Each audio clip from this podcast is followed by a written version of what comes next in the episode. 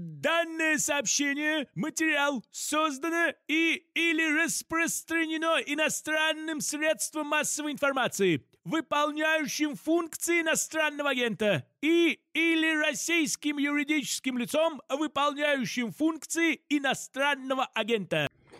Добрый вечер, дорогие зрители. Как всегда, мы в студии канала Рабкор, и я главный редактор канала и сайта Рабкор Борис Кагарлицкий – ну, а гость сегодня тоже вам хорошо знакомый Григорий Юдин, а, с которым будем говорить о гражданской пассивности и вообще состоянии современного российского общества. Но сначала я хочу сделать маленькое объявление. Спонсор этого эфира – компания Barking Store.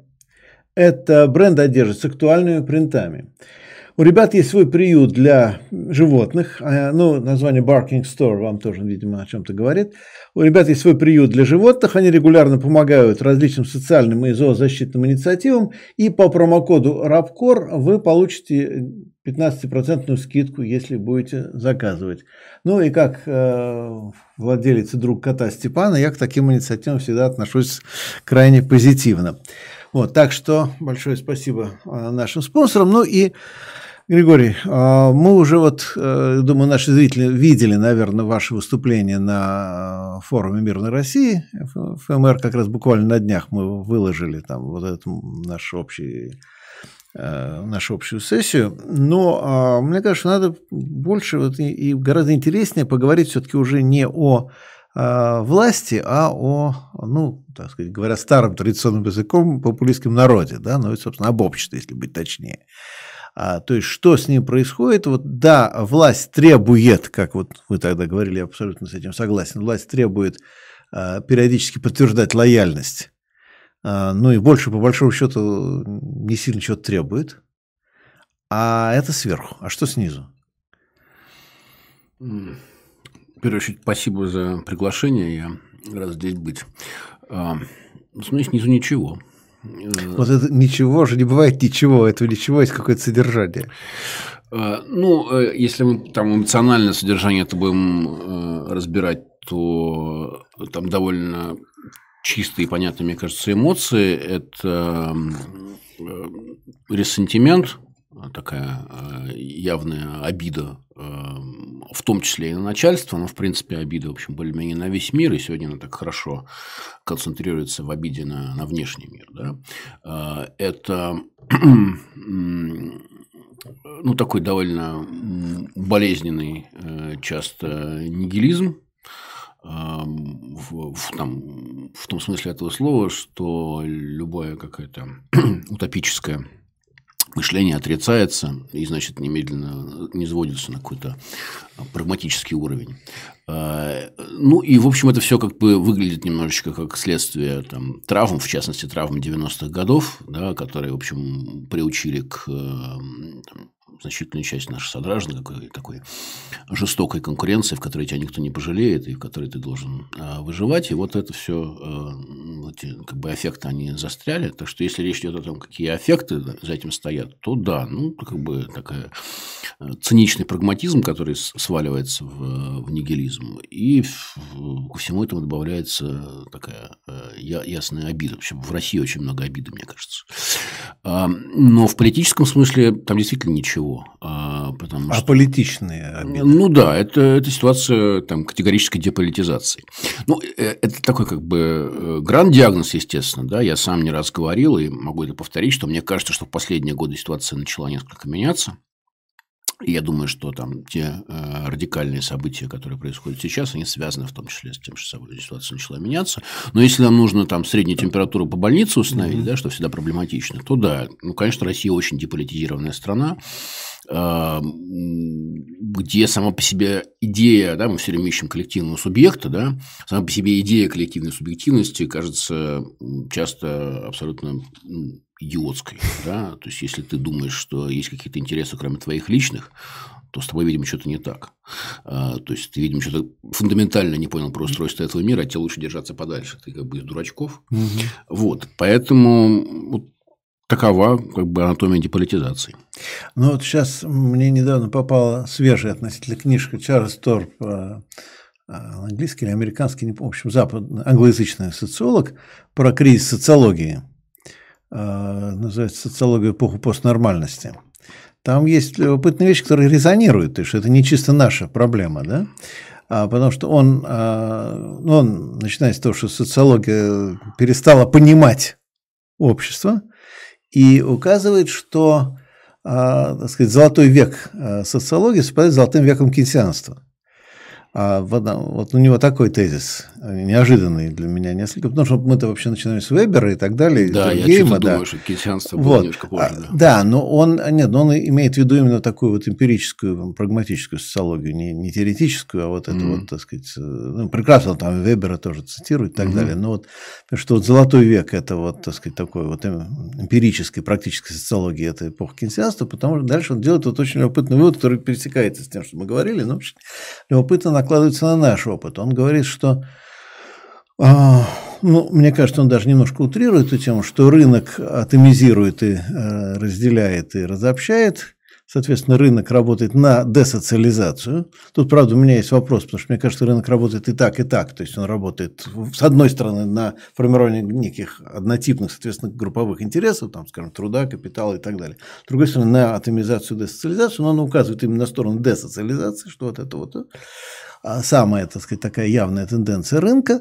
А, и, ну, дальше идет шимпетровский аргумент про компенсацию, и что вот, соответственно, регулируемый капитализм, это и был капитализм, который стабилизировал буржуазное общество, сделал его устойчивым, воспроизводимым и предсказуемым. Ну и, соответственно, неолиберализм разрушил эту предсказуемость и, соответственно, как следствие уничтожается почву для привычной социологии, привычных социологических методов, которые все были отстроены именно в это время, так сказать, изучать вот это общество. А, ну, а и дальше там вот первая так сказать, эта мысль, да, что подсюда кризис социологии, а дальше он делает еще один очень любопытный вывод, что все ждут возвращения в нормальную жизнь, которой, не, которой не будет. Нормальность по-своему. Потому что он приводит очень интересные, как, допустим, возвращение к нормальности видят либералы американские, ну, условно говоря, избиратели Байдена, и как возвращение к нормальности видят э, трамписты, которые тоже хотят вернуться к нормальному. И более того, они обращаются к тем же временам, то есть э, там 60-е какие-то, там, может быть, ранние 70-е годы, Make America Great Again, да, вот, что все хотят вернуться к нормальному состоянию, которого не будет, и которого, того нормального состояния, которое они вообразили, наверное, и не было никогда. никогда. Не было, конечно, никогда и не было. То есть, это, вот, так сказать, они, это такая утопия, ретротопия, да, вот, да. Это Бауман, по-моему, про ретротопию сказал, да, не помню. Ну, вообще, миф, да. миф так устроен, да. Да, да но термин ретротопия, по-моему, Бауман, у Баумана я нашел, не помню, может, где-то еще. Вот, но вот, э, соответственно, мне кажется, что для России это как-то особенно остро получается, потому что ретротопия советская, она еще такой очень странный имеет характер, что тоже у каждого свой Советский Союз получается. То есть придумали еще несколько Советских Союзов, да, наверное, каждый. Вот там свой имперцев, свой коммунистов, свой у социалистов, свой просто обывателя, так сказать, да. Эм, ну, э, если действительно под золотым веком социологии понимать э, какую-то такую, э, такую парсонсовскую социологию, которая укрепилась в, в США, то есть безусловно, верно, потому что это была социология упорядоченного общества.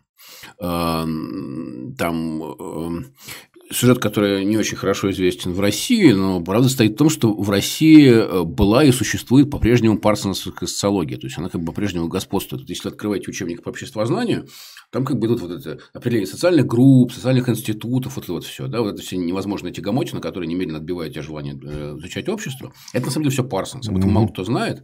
Как бы, естественно, давно нигде нету, э, ну, в, как бы, в таком, по крайней мере, объеме. Вот. А у нас это, как бы, ну, парсонская социология была единственной, которую можно было импортировать в Советский Союз, там, полулегально. Поэтому она, собственно говоря, и и работал. И это, конечно, социология структурированного общества. Да? У каждого есть своя функция, каждый на своем месте и так далее.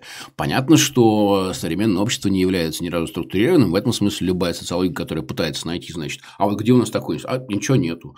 А где у нас такая структура? А, все разваливается. А, вот. Она, конечно, будет все время, ну, она будет в таком все время депрессивном состоянии, э, тоскливом, все время будет жаловаться, что ничего не хватишься, ничего у вас нету. Ну да.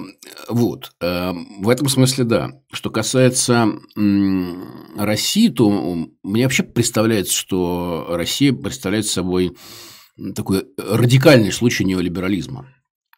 А, потому что какие-то неолиберальные решения или там неолиберальный взгляд на мир, который был в Россию привнесен. Вот идея взаимодействия между людьми как неограниченной конкуренции. Угу. Да, идея базовой враждебности людей друг к другу. Идея о том, что э, экономический, экономическое благополучие, вообще экономический рост является единственным, единственной целью э, политики. Э, что за пределами индивидуального достатка на самом деле все остальные ориентиры и идеалы являются сомнительными. Что единственный способ достичь этого благосостояния стоит в том, чтобы ну, как бы люди конкурировали друг с другом, да, там, боролись друг с другом, да, из этого возникало бы какое-то благосостояние. Э, связанное с этим некоторый такой элитизм э, или там пренебрежение со стороны успешных в, в адрес неуспешных и э, неизбежное вслед за этим гигантское расслоение да, между не, небольшой группой селебритис, да, у которых все получилось, и всеми остальными, которые чудовищно им зави, завидуют, но не в состоянии с ними как бы бороться, потому что а, каждый обвиняет себя в том, что у него не получилось. Ну, какие-то такие стандартные либеральные комплексы, которые существуют действительно везде. Это точно не наша проблема, но просто в России они как бы в России не, практически нет ничего, чтобы их сдерживало. А в каких-то других странах, хотя там нужно каждую страну в отдельности рассматривать и там не скатываться в какие-то обобщение вроде там коллективного Запада, а, каждая страна по отдельности, но все-таки какие-то э, структуры как бы компенсирующие. Э, живешь в, в Швейцарии или в Германии, ты все-таки чувствуешь, что ты, например, растешь из конкретного, там, не знаю, из конкретной точки. Гемайншафт. Э, ну да, какие-то остатки этого самого гемайншафта, да, какие-то остатки это общины, да. Общины, сообщества. да, которые, ну, ты как бы отвечаешь за, например, территорию вокруг себя, да. Даже Америка, которая, в общем, местами как бы гипер, гиператомизирована, цивилизованная, тоже все-таки сохраняет в себе идею сообщества. Ты приезжаешь там в Нью-Йорк, и люди прям вот, ну, как бы там есть как бы свои комьюнити внутри Нью-Йорка. Далеко не все в них погружены, но это оказывает такое ну, как бы ограничивающее воздействие. В Америке это даже где-то на фоне буржуазности расцветает просто по-другому. Потому что представьте вот этот, например, знаменитый поселок Шорт-Хиллз, который у нас, э, по-моему, Варламов пропагандировал там или еще кто-то, ну, такой поселок, э, ну, не миллиардеров, но миллионеров, скажем, да, там вот все, все, кто живут, там все вот богатые люди, да, причем не в первом поколении богатые. А, ну, там очень красивые дома, все прекрасно. Там есть одна любопытная деталь. Там запрещены заборы. А. Да. Они запрещены. Да. То есть, если хочешь жить в Шорт-Хилл, забор ты поставить не сможешь. Да? Да. Вот, то есть, такая буржуазная, буржуазная комьюнити, да? То есть, э, ну да, оно, скорее всего, огорожено каким-то символическим забором по периметру. Нет, а, ну, просто ну, частная полиция наверняка есть, которая… Ну, тогда есть символический забор. Символический, а, ну да, символическим таким, вот. я, виртуальным, да. Но, по крайней мере, это не, не, не вырастает какие-то там физические заборы. Я не знаю, я приезжал недавно э, там между двумя точками в Московской области к западу от Москвы. Я, конечно, впечатлен просто не думал, что заборы, в принципе, бывают на свете. О, да. То есть, ну, ты просто смотришь, и там вот до неба забор. Mm. А, то есть, 10 метров, 15 метров, я не знаю, сколько это. А, и вот в, как бы в России это огораживание, оно какое-то такое эм, приобрело тотальный характер, ему, в принципе, ничего не противостоит. Поэтому Россия, мне кажется, является просто радикальной версией неолиберализма, и это просачивается всюду, и во внешнюю политику в том числе, с ее как бы, ну, абсолютной убежденности в том, что игра представляет собой, э, в смысле, э, жизнь представляет собой, международная политика представляет собой игру с нулевой суммой, Э, где как бы, если ты хочешь победить, то ты должен обязательно погибнуть. Э, вот. Э, поэтому я, с одной стороны, полностью согласен, что это не только наши проблемы. И атомизация, конечно, не только наши проблемы. И деполитизация не только наши проблемы. Посмотрите, что происходит с, там, с гражданским участием в множестве стран, включая там те же самые Соединенные Штаты Америки. Но мало где это видно в такой радикальной форме, как, как в России. Ну, не знаю, Россия вообще исторически часто является собой, ну, будучи как бы частью, разумеется, Европы, но такой очень специфической частью, да, она является собой частью, часто э, как бы, пример того, как, как, как делать не надо. Да? Да чего, ну, как по Чадаеву, ну, да? Да, да, совершенно я все время Чадаеву здесь, здесь, здесь вспоминаю, что как бы мы ну, будучи имея некоторый такой комплекс, мы все время что-то заимствуем, и когда заимствуем, как бы нам обидно, что оно, что оно заимствуется. Мы решаем, ага, ну хорошо, сейчас мы это доведем до такой степени, что вы сами увидите, как бы, как это чудовищно, да. И люди смотрят, ой, господи, боже, какой кошмар, да. Может быть, мы лучше туда ходить не надо, да. Вот вы думали, что это хорошая вещь, она вроде у нас была, может быть, лучше не надо туда ходить. Ну, и с неолиберализмом, мне кажется, сейчас примерно так же происходит, потому что какие-то базовые неолиберальные элементы. Почему, например, там, не знаю, российская элита очень хорошо встроена в, в глобальную? Потому что она работает по тем же самым правилам. Не то, что там какие-то медведи э, сидят, которые там лаптем щи хлебают. Ничего подобного. Это люди, которые хорошо друг с другом э, находят общий язык. И там, не знаю, британская элита в принципе устроена примерно так же, как российская. Да? Ну, не знаю, сейчас объясняют, что российская несколько там э, ушла дальше. А, ну, была, есть еще такая Дмитрина Петрова, болгарский социолог, которая э, жалуется, жалуется, ну, в данном случае про Восточную Европу, про Болгарию, а она пишет, что, э, причем так, именно в виде упрека, ребята, вы так и не научились лицемерить. Mm. То есть э, на Западе хотя бы умеют лицемерить в сложившейся вот, mm-hmm. той или иной ситуации, да? Mm-hmm. То есть вы, может быть, вы такие же, но там, так сказать, соблюдают приличие, да, а вы не соблюдаете приличие. Вы демонстрируете то, что э, другим демонстрировать не положено. Ну, это был да. один из аргументов, э, там есть известная книжка Норберта Элиаса про процесс цивилизации. Да, да, да. В общем, ну, как раз цивилизирование, да, да, да. да, да. Лицемерие – это такая вещь, которая как форма дисциплинирования. Сдерживает, да, да, то есть сдерживает некоторые такие дурные энергии. Ну, Ильяс, он же, по-моему, применительно к двору это же писал еще там, да, да, да, да это 17-18 век. Вот, а тут выясняется, что на дворе уже 21 а вот лицемерить так и не научились. Даже вот в таком виде. Но Тут есть все-таки любопытная вещь. Интересно, что как же так получилось, что, ну, хотя у меня есть определенный ответ на это, но просто хотелось бы это дальше обсудить, а, что вот неолиберализм, наложившийся на а, позднесоветское, вот, да, это вот на то, что, чем закончился Советский Союз, и вот именно эту почву, когда упал неолиберализм, тут мы получили вот такой продукт, что называется. Ну, для меня это какая-то не, не, как бы не до конца исследование темы, которая, мне кажется, было бы очень интересно понять, потому что я как бы вижу, грубо говоря, три слоя или три этапа атомизации. То есть, это три этапа, но они как, как слои друг на друга накладывались.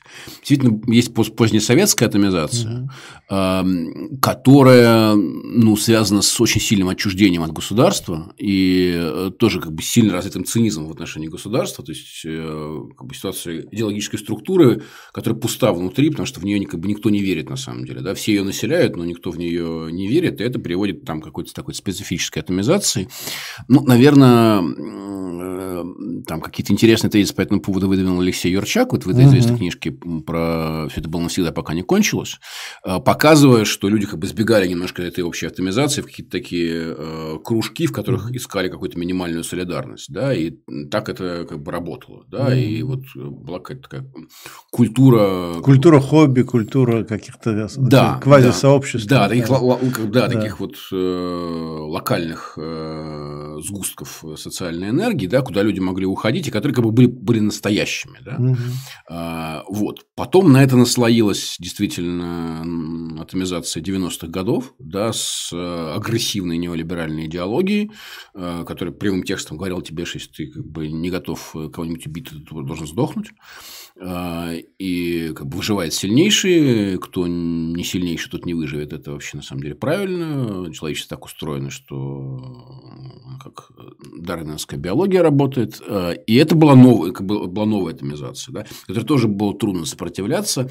И социологи говорят, что фактически единственное, что позволяло этому сопротивляться, были какие-то такие а, ну, семейные, реже дружеские сети, которые, скажем, людей поддерживали в условиях, ну, что рынок характерен тем, что он, он провалы создает, да, угу. он как бы он лишает людей безопасности, да, и он как бы бросает тебя на волю фактически случая, да, и вот то, что создавало минимальную сетку безопасности, это были э, дружеские каналы, ну, там, не знаю, Светлана Барсукова, мне кажется, лучше всего описывала это в, в России как-то эмпирически. Ну, кстати, одной из причин, почему этническая тема начала подниматься. Да, да, да, потому что всегда в условиях дефицита социального капитала Э, у любых этнических групп всегда есть преимущество. Что у них как бы сразу дано, задано доверие, и когда они в разреженной среде работают, они немедленно выигрывают. Это, это просто чисто экономически легко объяснить. А, вот. А третий этап все-таки был связан уже с тем, что началось после 2000-х. Он был в некотором смысле развитием э, этой атомизации 90-х годов, но я бы все-таки здесь сказал, что в 90-е годы это, пожалуй, не использовалось стратегически в политическом смысле. Да, или мне, по крайней мере, не приходит в голову какой-то вот прямо э, такой стратегический подход к тому, чтобы это инструментализировать политически. А в 2000-е годы, да, это совершенно очевидно начало э, как бы происходить.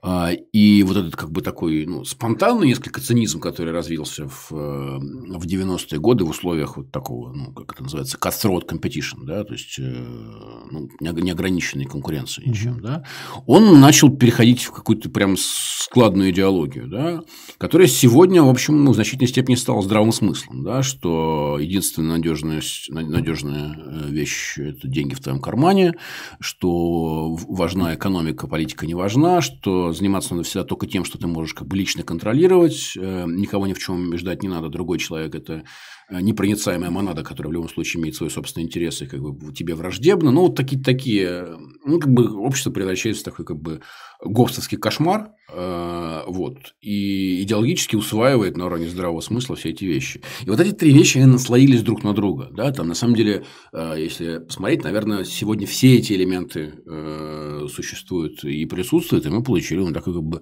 радикальную атомизацию. Ну, тут, если вернуться к Гоббсу, то ведь, помните, у Гоббса Левиафан, то есть государство, авторитарное государство появляется как результат общественного договора когда все договорились и отдали, передали полномочия, да?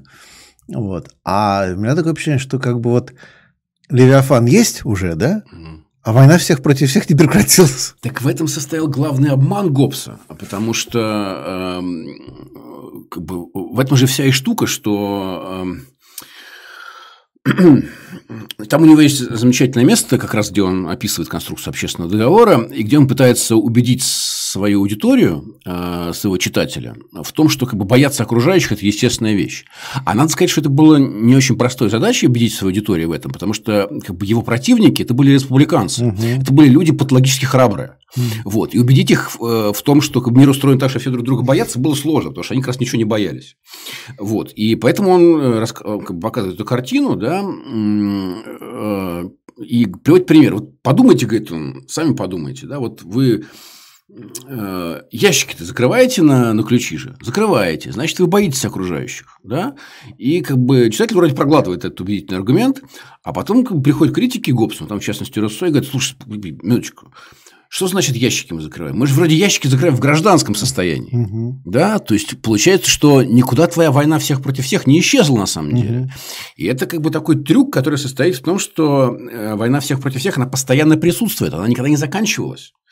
Э, и мы находимся постоянно в условиях этой войны всех против всех. На самом деле, этот самый Левиафан не может существовать в никаких других условиях. В условиях как раз закончившейся войны он немедленно становится не нужен. Угу. И поэтому она должна все время присутствовать. И поэтому структурные как бы параллелью этого Левиафана, структурной параллелью такой сильной авторитарной власти абсолютистской всегда является раздробленность. Угу. Ну и мы знаем это исторически, это ровно так и происходит. Да? Э, тот, кто концентрирует себе власть, ему как раз требуется, чтобы вокруг все друг друга боялись. Друг, именно друг друга. Но потом Левиафан в какой-то момент коллапсирует и сам разваливается на кусочки которые начинают воевать друг с другом.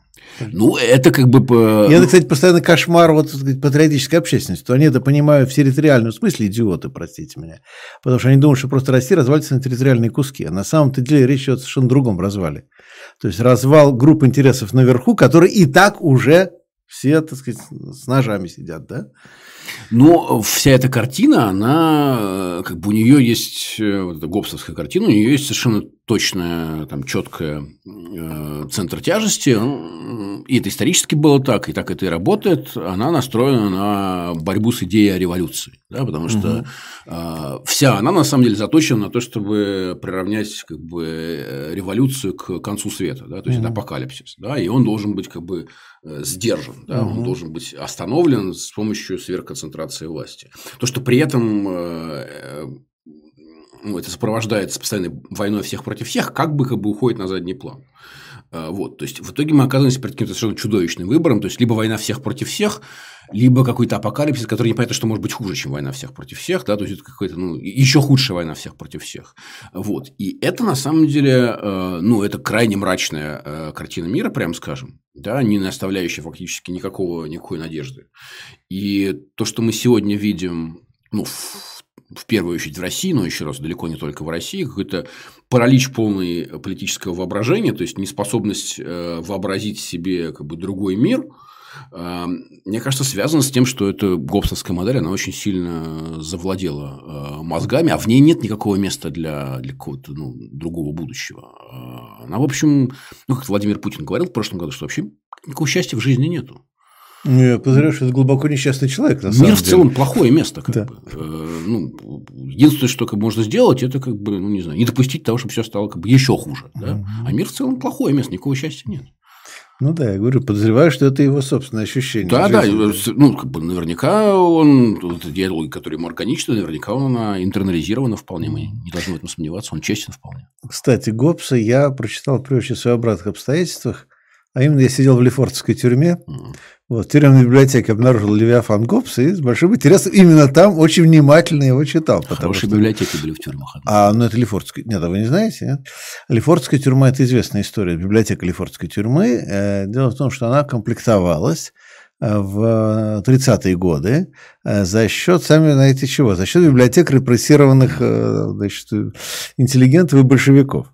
Вот, поэтому, кстати, там много еще каких-то книг 20-30-х годов, в том числе по, ну, там, вот по утопии, по философии и так э, далее. Наш ректор да. Сергей Эдуардович Зуев, который там находится. Он разве Лефортово сейчас? Да. А, ну да. тогда... А, давай, это Матросская тишина. Нет, он Матросская тишина. Это Матросская тишина. А там по-другому формировалась библиотека. Сейчас нет, нет. А, Матросская тишину ничего не знаю, а Лефортово... Мы да, передаем книги, мы постоянно Да, да, так потому что вот в Матросской тишине нету такого количества книг. А вот в Лефортовской тюрьме, ну, я, правда, не знаю, как там сейчас, это было все еще советское, глубоко советское время. Но, во-первых, помните, было издательство «Академия», да, вот еще 20-е годы, mm-hmm. такой вот, э, по-моему, там чуть не, не помню, то ли, Кам... по-моему, Каменев был как раз главным mm-hmm. редактором mm-hmm. этой каких-то вот философской серии и так далее. Вот. Ну, естественно, там вот э, много книг издания Академии и так далее. Так вот, очень хорошие переводы, там, античность и так далее. Все это было много, все это лежало, ну, а что, так сказать, ну, есть и есть. Вот. Для политзаключенных это было просто очень хорошее в этом смысле времяпрепровождения, и, ну, там, понятно, что не только политзаключенные были, но тюрьма считалась тоже как бы элитная, по-своему, да, вот, и вот я там очень много прочитал книжек, и вот «Левиафан» я читал очень внимательно, делал выписки, но я потом забрали тетрадку с выписками, когда меня освобождали, то тетрадка там осталась где-то. Не знаю, что они с ней сделали, куда она потом делась. Вот, но так вот. После этого, кстати, Левиафан уже не перечитывал. Я решил, что так сказать, ну, достаточно хороший был опыт. Одного раза достаточно в условиях. Да, ну, особенно в условиях, которые очень хорошо, так сказать, э, создают, э, дают понимание, понимание текста. Вот. Но я хотел еще задать вопрос, пока мы не перешли к вопросам от зрителей. А вопрос следующий. Все-таки вот э, была статья, которая выходила значит, ну, на эту же самую тему, да, значит, по атомизации.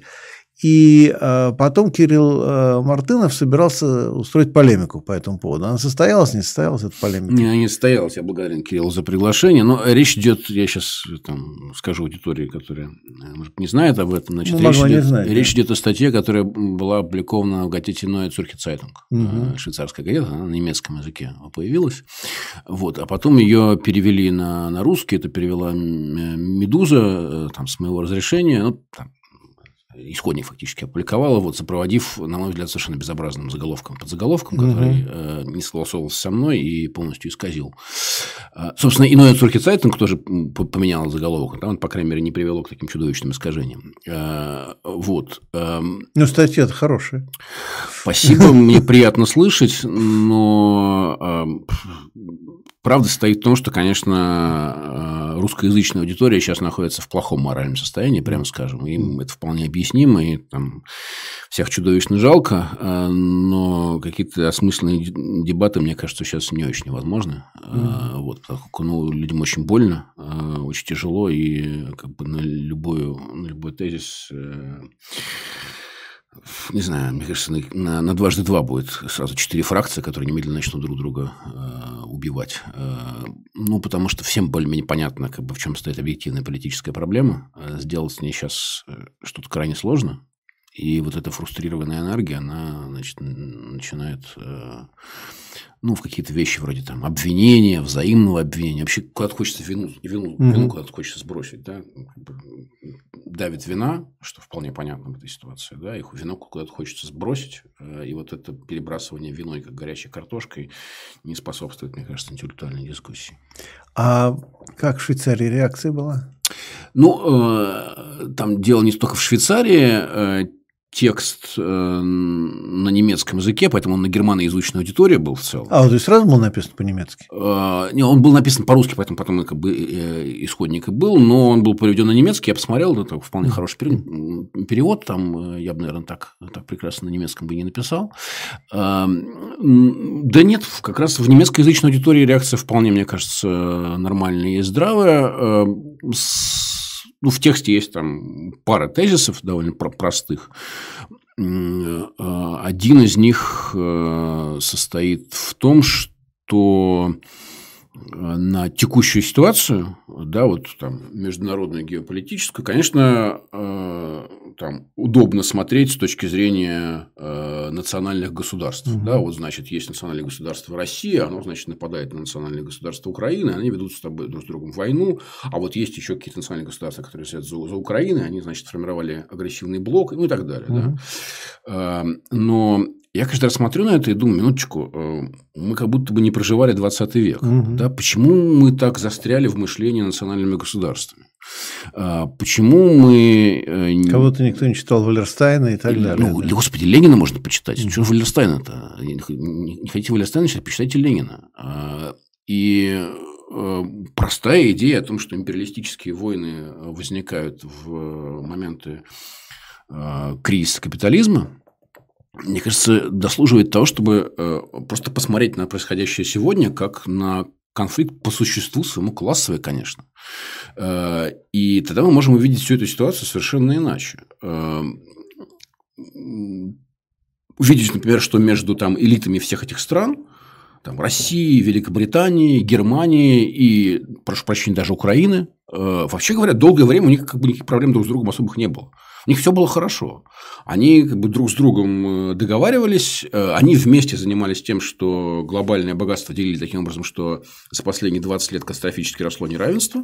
Э, и, в общем, были уверены, что никто им не хозяин. То есть, это на самом деле капитал, который как бы ну, спустили с цепей. Восстание элит, Кристофер Лэш, да? Помните, да? Можно так сказать, да, да. да. Вот. И они решили, что как бы никто им не хозяин, поскольку ну, они умеют играть в эту игрушку, которая называется либеральная демократия, она в любом случае не способна их... Ну, то есть, они что-то говорят своим избирателям, но, в принципе, это никак не меняет распределение э, ресурсов. У них друг с другом все было хорошо.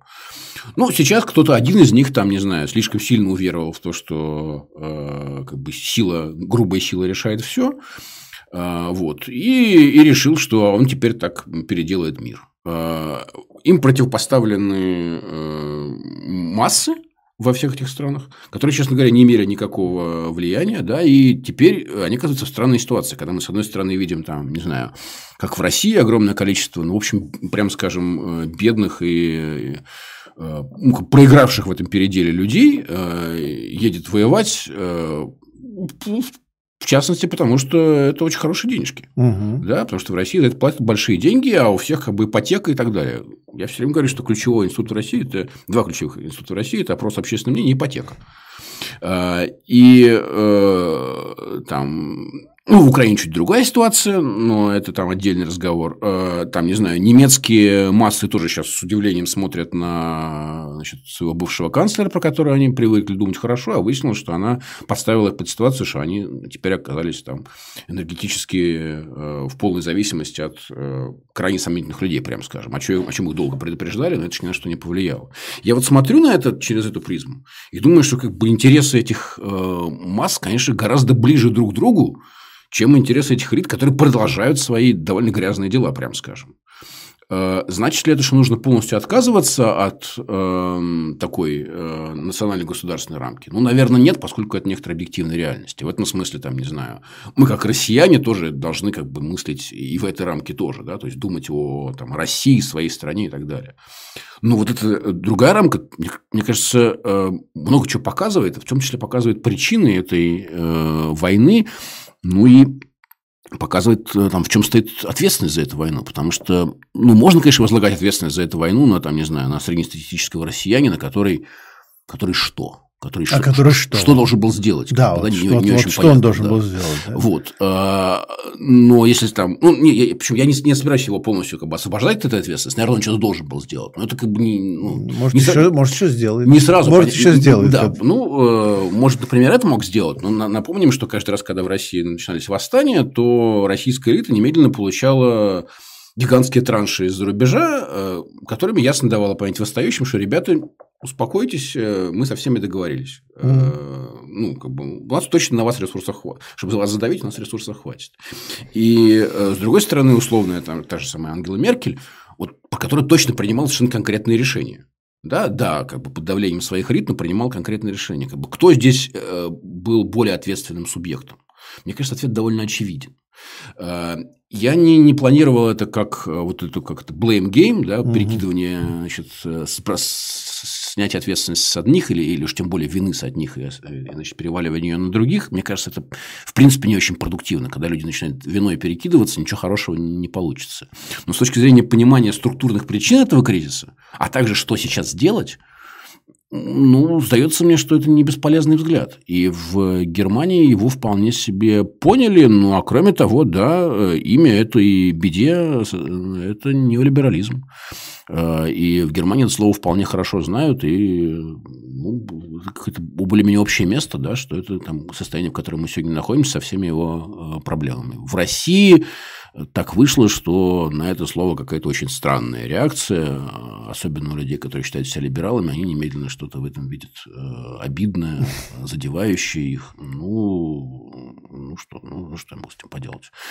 Э, ну, какая-то вот большая часть международной дискуссии э, ну, не знаю, не дошла, может быть, достаточно. Ну, или от, отторгается, может быть. Может быть, это действительно частично отторгается. А, ну, тут есть еще для опытной вещи. Действительно, если посмотрим на предыдущие большие конфликты, скажем, на ту же самую Первую мировую войну, а, ну, понятно же, что вот все эти люди тоже, ну, все они собирались вместе у дядюшки Эдди, да, Эдуарда VII, английского короля, да, а, они все были родственниками. Они все были родственниками. Они вместе ходили на охоту. А, они ездили друг другу в гости и так далее. Но начался кризис. Начался кризис. Ресурсов стало не хватать. И они, в общем, вцепились друг другу в глотку. Да, но, и послали огромное количество людей убивать друг друга. Да, но да. они же не сами цепили друг другу в глотку, а, да, так сказать, послали да. людей. Да. Там же, вот, я очень люблю, есть такой, был такой английский генерал Вильямс, который оставил дневники и потом мемуары, ну, даже интереснее дневниковые записи в Петрограде в 16-м, начале 17 -го года, то есть он приехал ну, выяснять по вооружениям, ну, я уже много его цитировал, а вот, но у него там есть еще такое прекрасное место. Он сидит э, в Зимнем дворце. Там, Рождество, наверное, не отмечают, если я не путаю уже. Ну, я прочитал лет 10 назад, не все помню.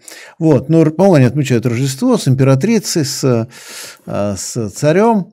И половина разговора идет о разных общих знакомых, кто там, значит, в Германии, кто в Австрии, кто в Англии и так далее, вот, да, а, то есть все один круг, говорит, а, а эти что делают, а, а у этих что там сейчас происходит, да, ну, вот, вот так вот, да, вот, это все, вот, это 16-й год, это декабрь 16 -го ну, года. мы да, имеем сегодня примерно то же самое, да, только на месте, значит, императорской семьи Сечин с Миллером, мы да. имеем огромное количество людей, которые готовы погибать за Сечина с Миллером.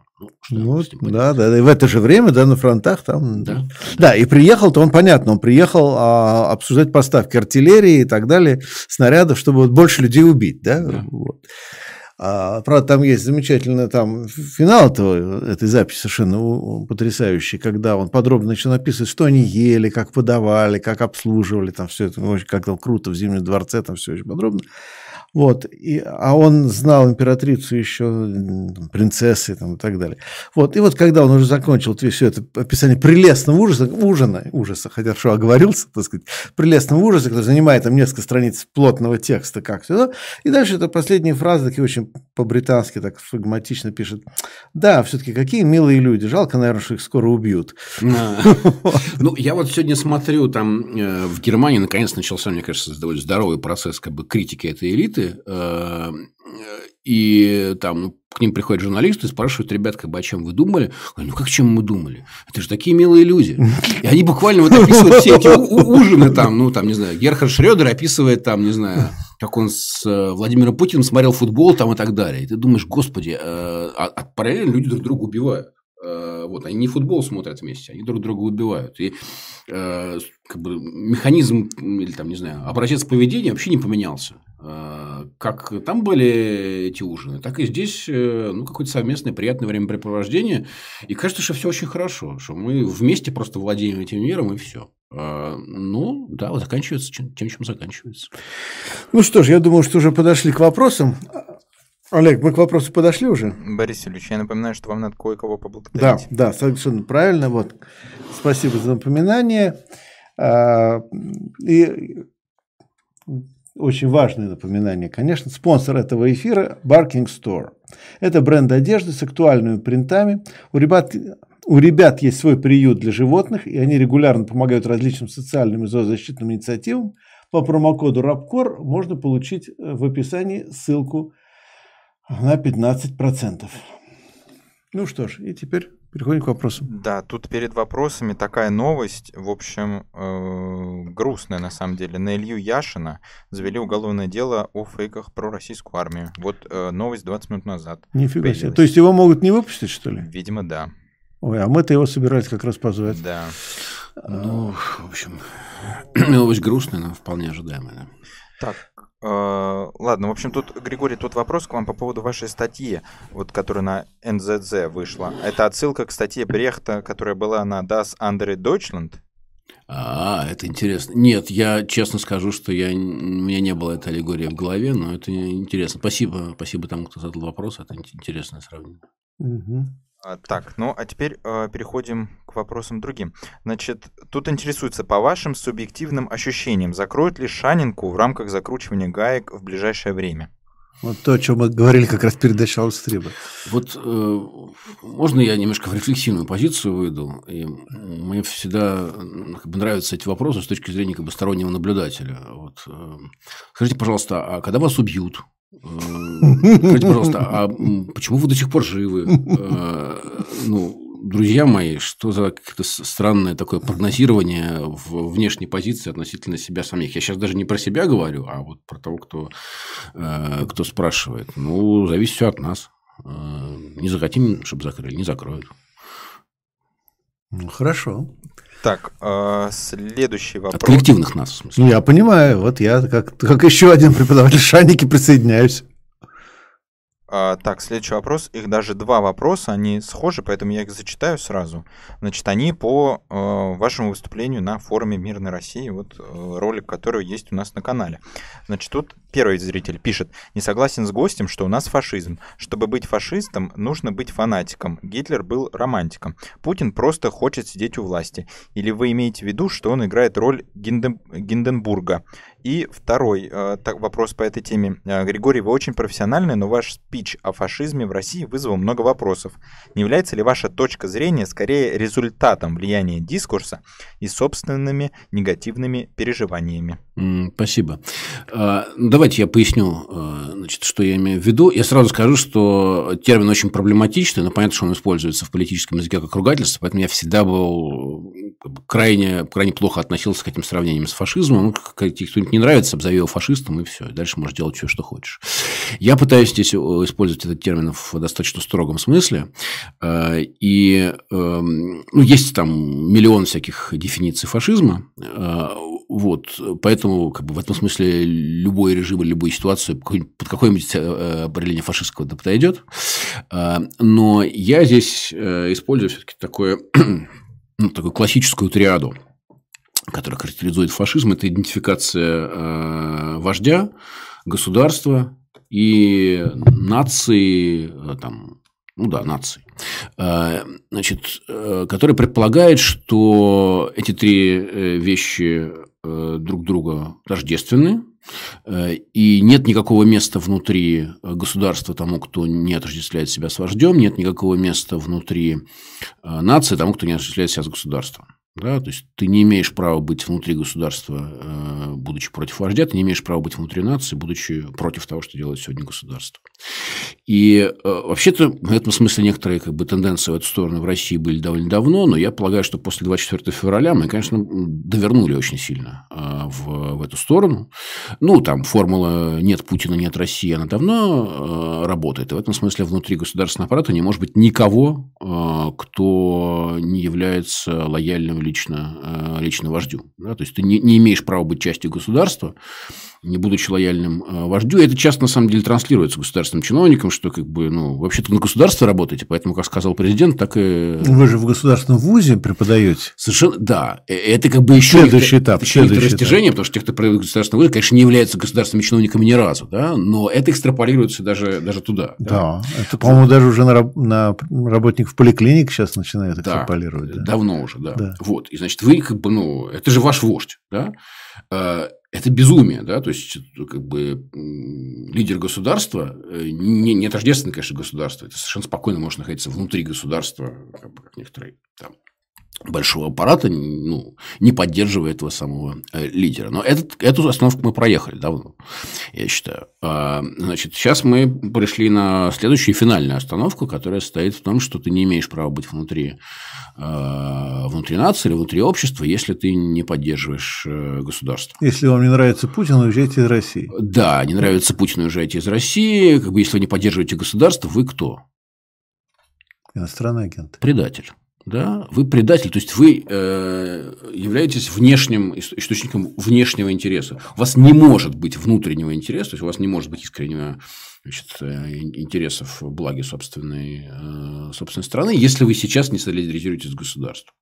Вот. И вот эта идентификация, когда она доходит до предела, это, конечно, обозначает фашизм. Значит, здесь есть некоторый э, важный момент, и мне кажется, в вопросе он э, прозвучал, и я хотел бы обратить на него внимание. Фашизм действительно предполагает мобилизацию. Uh-huh. Это вообще мобилизационная э, ситуация. И, конечно, до сих пор мы жили в условиях, ну, в общем, демобилизующего политического режима. Мы сегодня даже уже об этом довольно много говорили. Э, но тут не нужно, э, на самом деле, впадать в, в иллюзии. Потому что чисто исторически, посмотрите на то, как были устроены фашизирующиеся общества, они перед этим как раз и были рассыпаны э, до, э, до пассивной массы. Ну, вот то, что Маркс называл мешком с картошкой. Угу. Э, вот это, на самом деле, это масса, которая кажется, что она такая вся себя циничная, ее, конечно, невозможно ни на что мобилизовать, но именно потому, что у нее порушены внутренние горизонтальные связи, она как раз элементарно и мобилизуется.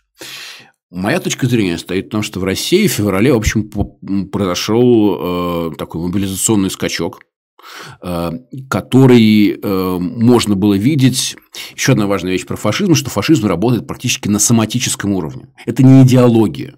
Да, если у вас есть некоторое количество, там, не знаю, поклонников Муссолини, даже если их много, у вас не появляется этого фашизма.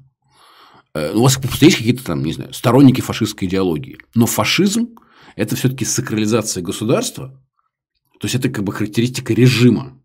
И э, этот режим, он оказывает вот в этом своем состоянии некоторое э, там, воздействие на, на индивидов, да, которые практически на физическом уровне начинают э, как бы присоединяться к, э, к массе, которая, в общем, находится в состоянии экзистенциального конфликта с, э, ну, с кем-то, кого, кого она обозначила как врага. Я считаю, что в, России мы видели в там, феврале-марте проявление этого, довольно очевидное. Люди начали от страха делать какие-то совершенно дикие вещи, ну, доносы друг на друга писать, да.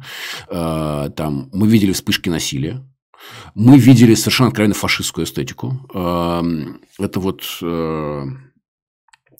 вот эти самые знаки, формируемые из человеческих тел. Угу. Причем еще и из этих человеческих тел в униженном состоянии. То есть, например, когда лежащих, например. Да, лежащие, или дети, стоящие на коленях. Да? Э, вот маленькие дети стоят на коленях. То есть, э, это чисто фашистская эстетика. Значит, теперь как бы э, небольшая оговорка. Считаю ли я, что мы как бы полноценно там, там, общество фашизировалось? Нет, не считаю. Отчасти по той причине, по которой там говорит слушатель, я думаю, что в частности Владимир Путину это не очень комфортно комфортно. Он, вообще говоря, как бы в мобилизацию играть не очень любит. Это не его игра. А, он, конечно, ему гораздо более привычный такой полицейский режим управления, где каждый сидит на месте и как бы не высовывается, пока ему не дадут отдельное поручение.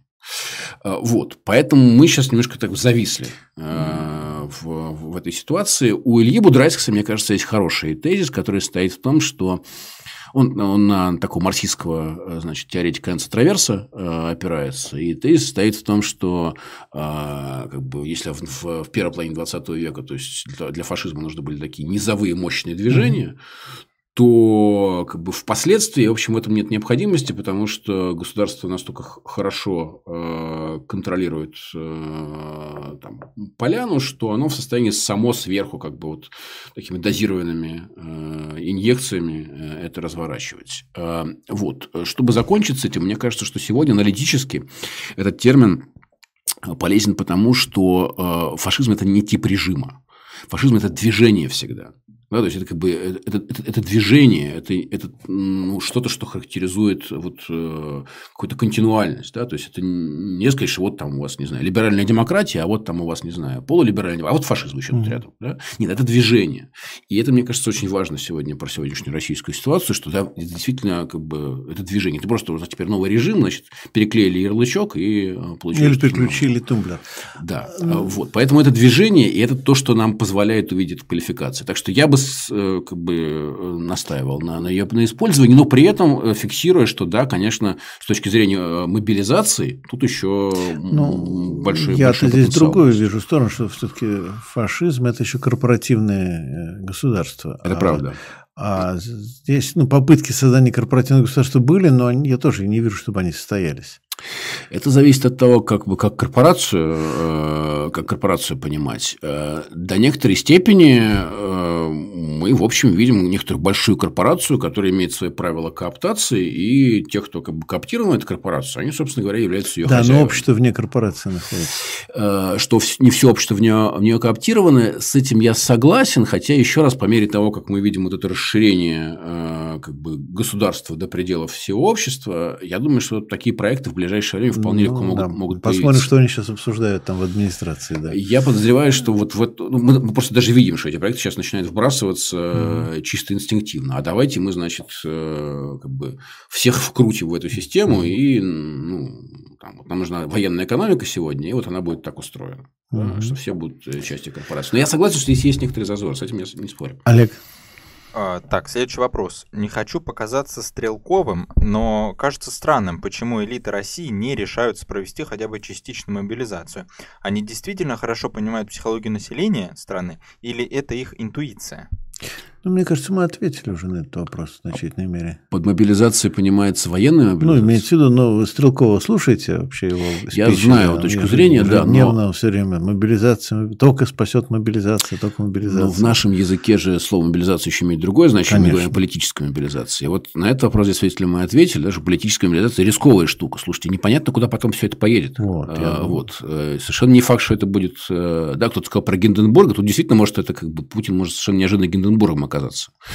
Э, вот. Поэтому э, это риск. А Стрелков тогда фюрером.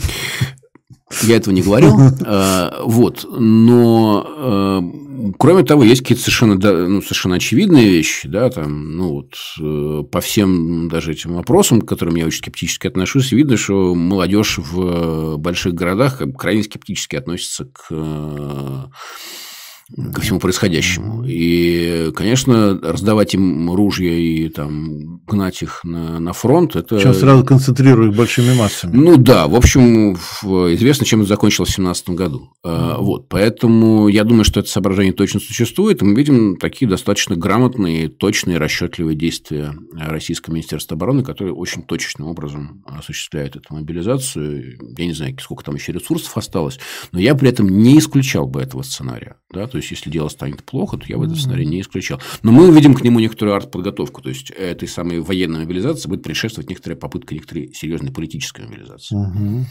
Олег? Так, э, следующий вопрос. Э, Ленин писал, что русские плохие рабочие из-за наследия царизма и крепостного права. Нынешние работодатели жалуются на негативное наследие Советского Союза. Когда русские, наконец, станут хорошими рабочими?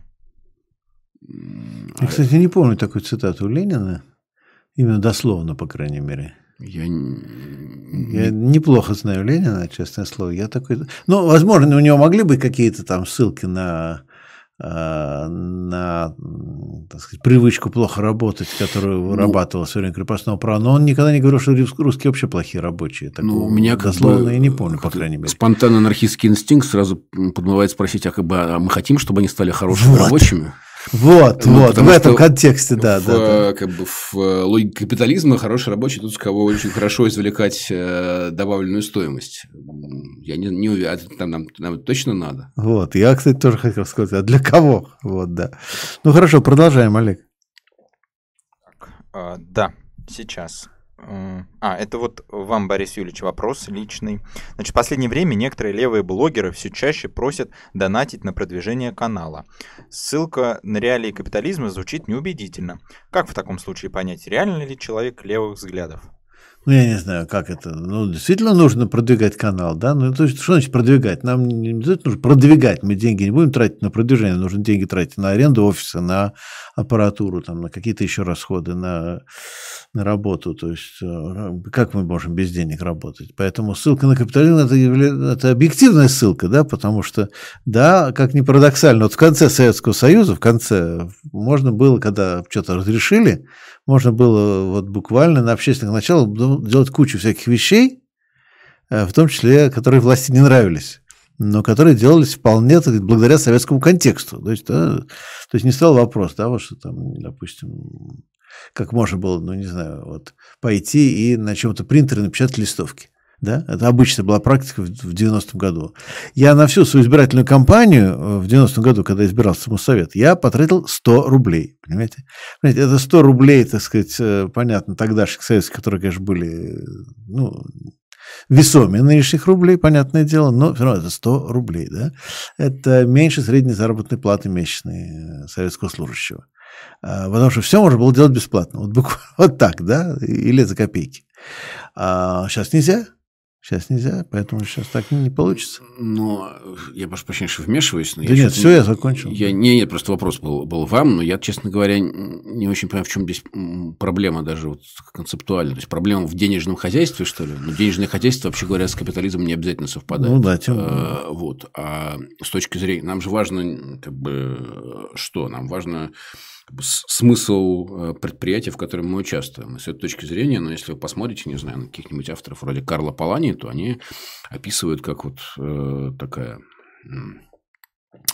экономика совместного участия, э, она как бы у нее другой принцип организации. При этом она может в том числе и пользоваться и денежным хозяйством, а может частично пользоваться и ним, а люди могут скидываться. Там, ну, экономикой дара тоже можно пользоваться. Совершенно верно. Я про это я, Но, я, по я, сути, я это есть соединение того и другого. Я про дар как бы и говорю. Э, сами по себе деньги, мне кажется, не являются здесь как бы, ну, маркером того, что это капиталистическая логика.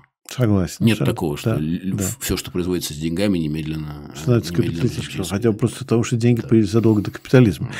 А, продолжаем, Олег. Так, следующий вопрос. Как регулярная иммиграция осложняет или способствует политизации? Массовый исход населения – это проблема Молдовы. Половина людей пассивно переживают, половина просто уезжает. И этому не видно конца.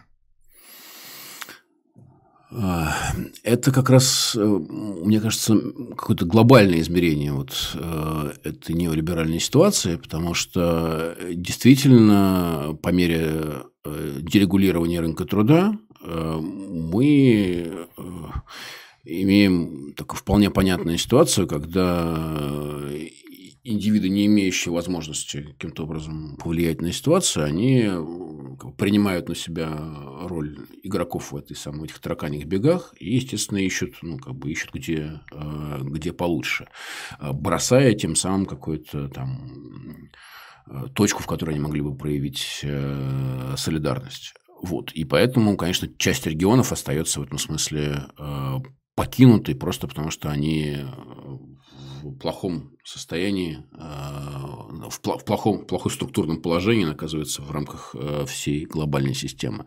Именно поэтому я думаю, что э, в целом это большая проблема с там, дискредитацией политики в современном мире не решается на уровне отдельных государств.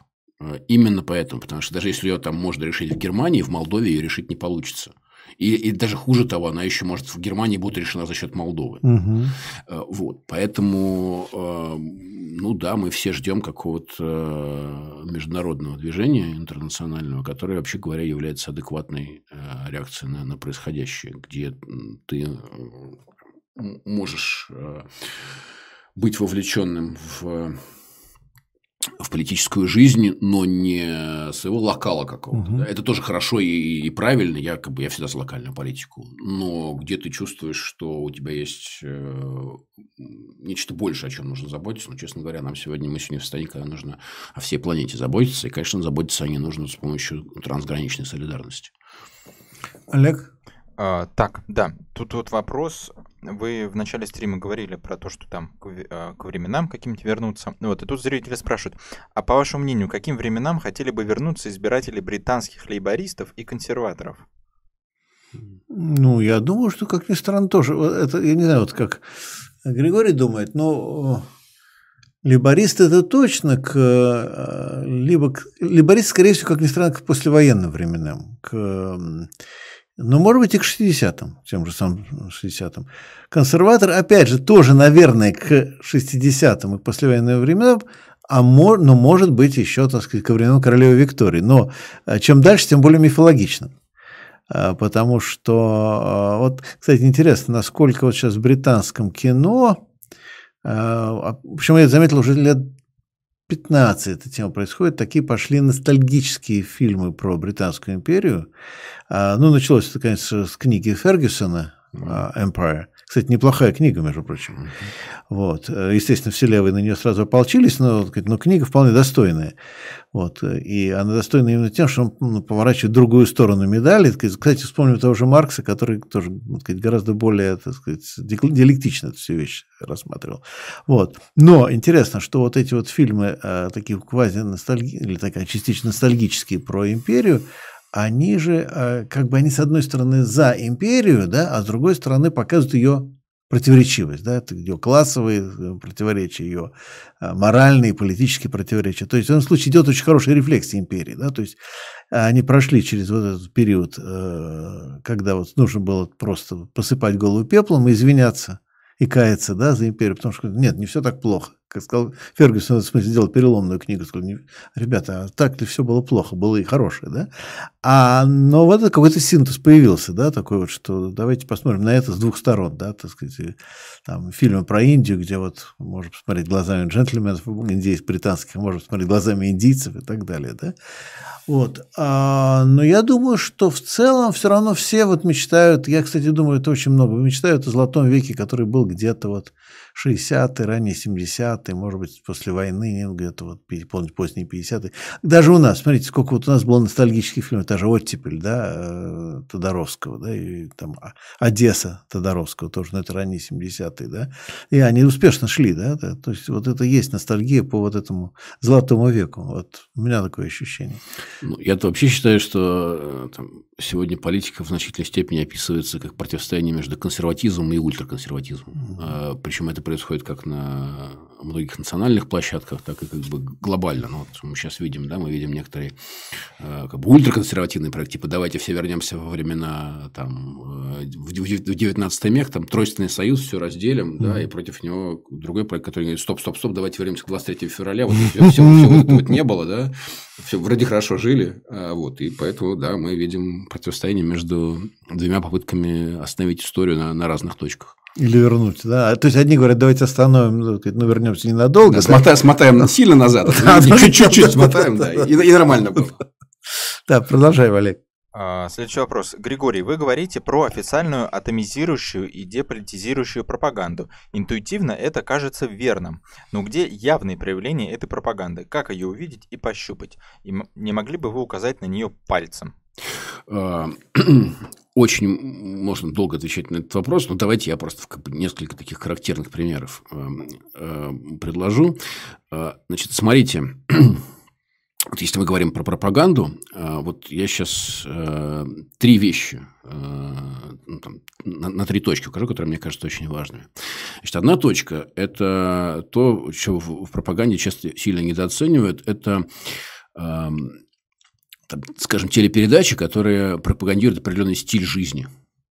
Э, какие-то повседневные вещи, они там напрямую с политикой не связаны, но это очень важно, что они с политикой не связаны. Вот, например, там, все эти передачи посвящены здоровью да, которые э, продвигают такой очень мощный биополитический императив, состоящий в том, что самое главное как бы, в, жизни вообще это быть здоровым. Да, и вот нужно все время заботиться о своем здоровье, нужно все время э, здоровье э, там, здоровье как-то ЗОЖ. охранять его. Да? Это даже не столько ЗОЖ, это сколько вот постоянная какая-то забота о своем теле. Это такое очень специфическое внешнее отношение к своему телу, да, культивируется, а, которое предполагает постоянную вот, э, внятную о нем заботу. Это приводит, между прочим, к тому, что Россия имеет рекордное совершенно потребление медикаментов.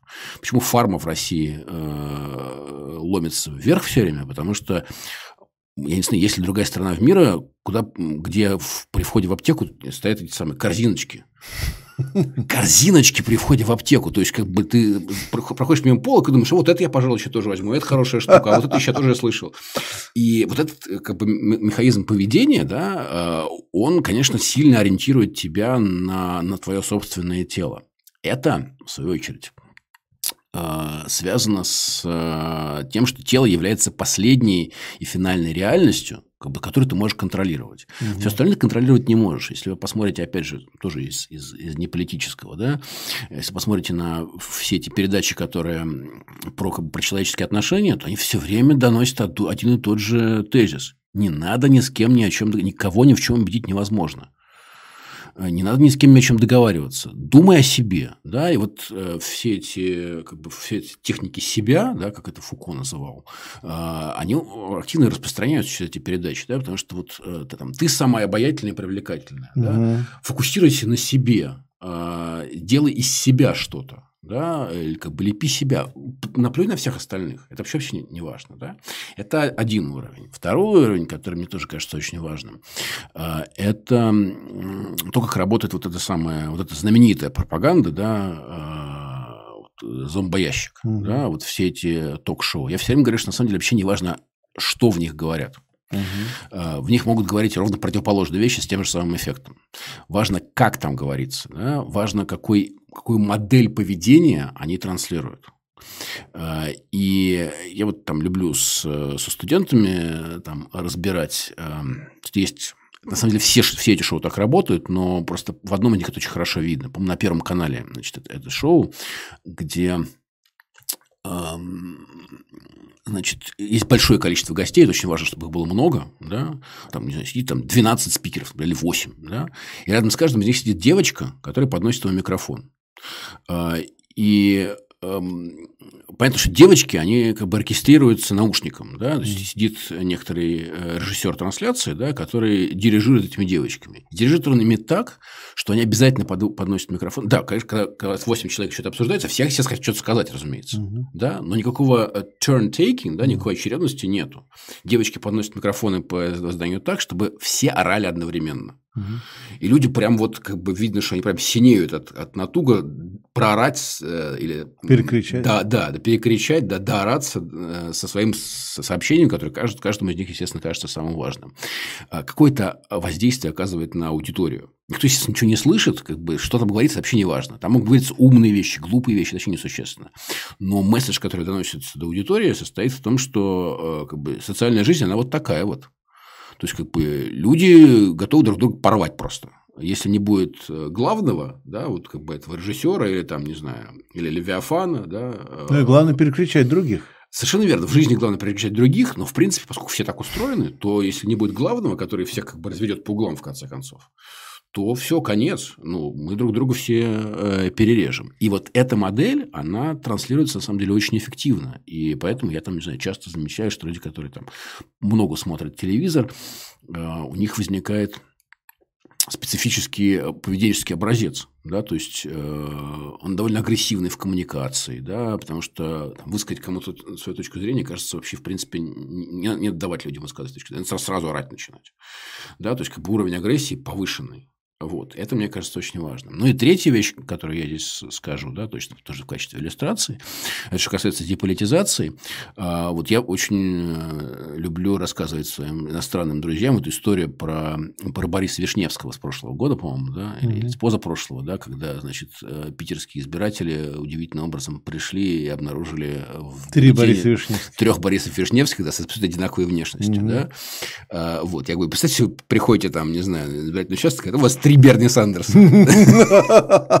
Вот это производит впечатление всегда абсолютно безукоризненное. А, и значит, зачем это нужно? Да? Это, конечно, нужно для того, чтобы превратить политика в клоунаду. Да? Ну, как бы никакой вменяемый человек не станет приходить на место, где, как бы, ну, где вот такое происходит. Да?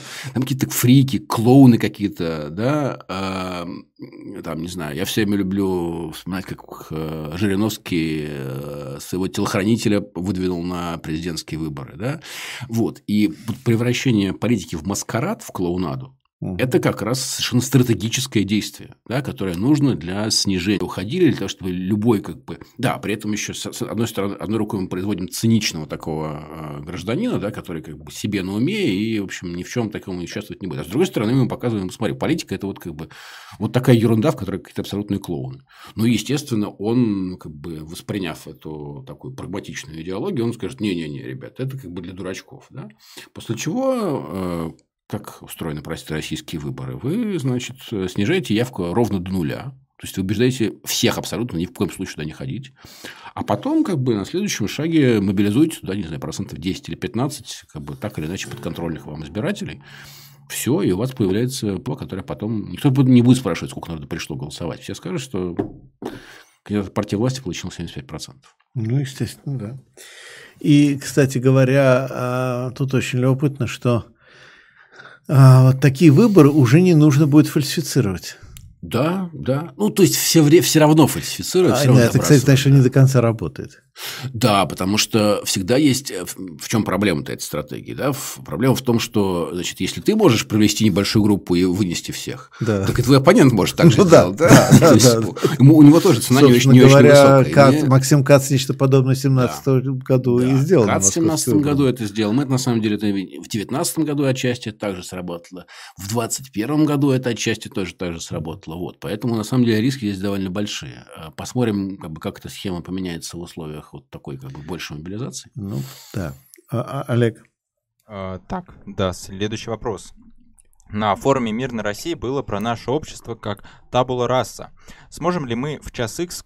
Вот, но тем не менее, а, тем не менее, у меня позитивный в этом смысле э, прогноз. Он как бы, скажем, он позитивный, но проблематичный. То есть он позитивный в том смысле, что если действовать, да, если вот в этот момент, когда что-то можно будет делать, потому что когда что-то откроется. Если воспользоваться этим возможностью, этим моментом и действовать сознательно, рационально, понимая в том числе, так сказать, какое у нас общество, да, без иллюзий каких-то розовых, да, то можно вот все-таки э, вложить некоторый позитивный э, прогрессивный дискурс в обществе и его закрепить и опираться на какие-то формирующиеся, трансформирующиеся общественные интересы, которые все равно есть. Они, они не структурированы, в отличие от этой, так сказать, парсоновской схемы, да, но они есть на уровне объективных потребностей. Иногда конфликтных, кстати говоря. Что очень важно, что у одного того же человека могут быть разные интересы, они еще конфликтуют друг с другом. Да? Но, в принципе, здесь есть, я вам не скажу, основания для такого большого оптимизма, но шанс основание верить в некий шанс. То, о чем мы с Шаренко говорили, да, то есть ничего не будем делать, но ничего не будет, да. Ну, то же самое. Мне кажется, что здесь какое-то, так сказать, что-то написать на этой доске можно будет при определенных условиях. Я не знаю, что Григорий думает по этому поводу. Поддерживаю. Да. Ну, продолжаем. Так, сейчас я посмотрю вопросы.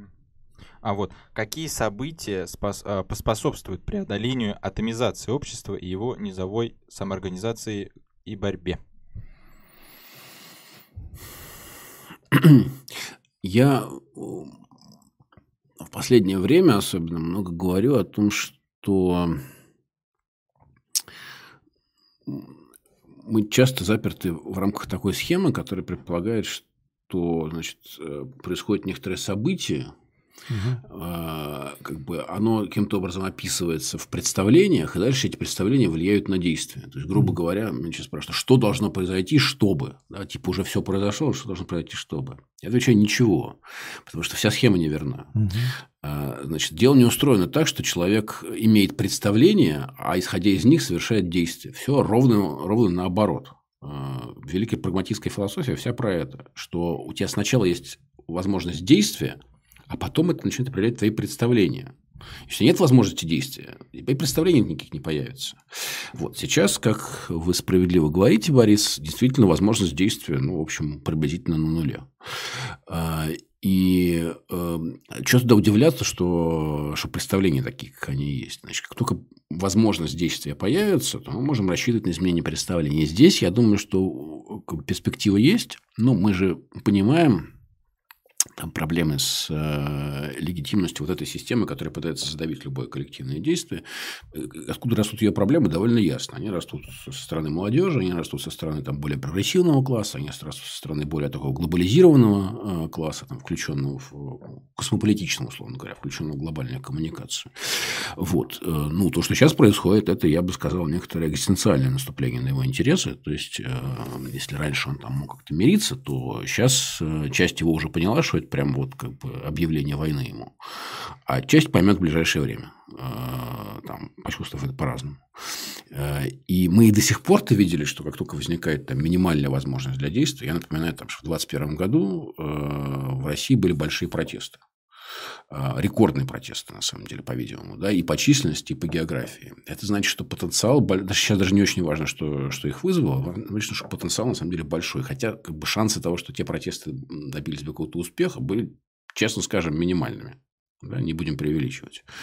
Вот. Но как только минимальная возможность действия возникает, потенциал на самом деле э, есть. Поэтому я бы сегодня как бы под этим событием искал бы не что-то, что как бы сломает представление, а что-то, что откроет возможность для действия. Какая-то трещина, если mm-hmm. появляется, да, то тогда да, тогда, мне кажется, э, как бы энергии вот этой сдавленной достаточно сегодня для того, чтобы... Это, безусловно, как бы не, со стороны всего общества будет, которое, как мы уже говорили, пассивно, но со стороны той его части, которая ищет выхода, и она дальше за собой может повлечь все остальное. Я в качестве примера здесь приведу ситуацию в Беларуси в 2020 году, потому что до 2020 года ну, социологически это было сильно похоже на, на Россию. Это тоже была такая совершенно пассивная ситуация, а, вот такая как бы ну, очень индивидуализированная. Вот, но Причем с поправкой на некоторую провинциальность белорусского общества, которое они удивительным образом преодолевать начали в ходе этих событий. Да? Э, окей, да. но для меня здесь важно, что что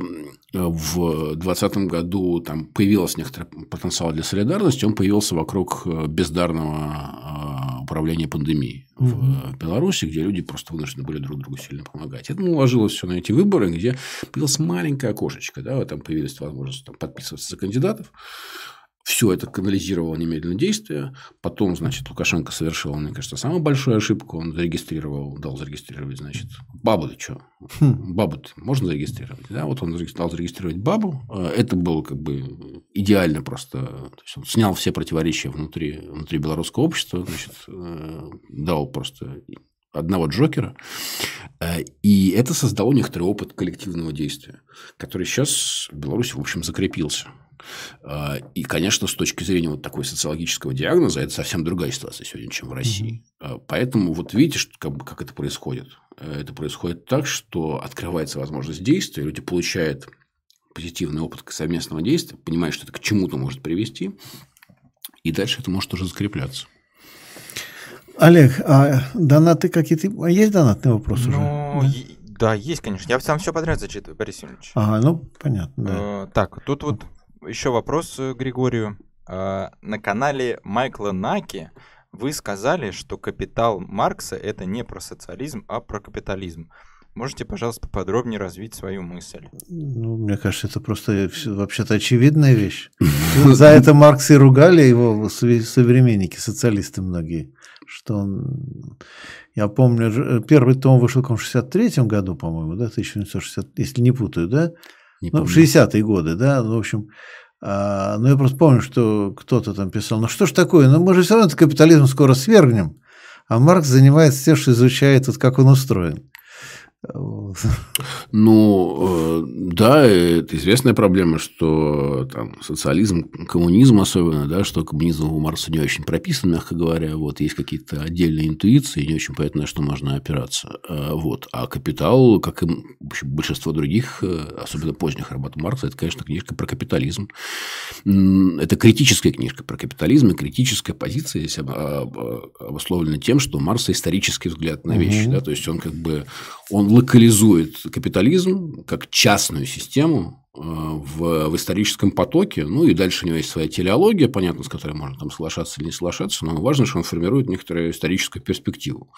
А, поэтому, да, это как бы диагноз сегодняшнему времени из э, из перспективы веков а, от человека, который видит, что как бы бывает по-разному, и может поэтому увидеть, и где, поэтому, где, и поэтому может быть и по-другому. Да. Где истоки этого времени, соответственно, как оно должно, по идее, закончиться, да, как бывало по-другому и как может быть по-другому. Да, это критический анализ капитализма.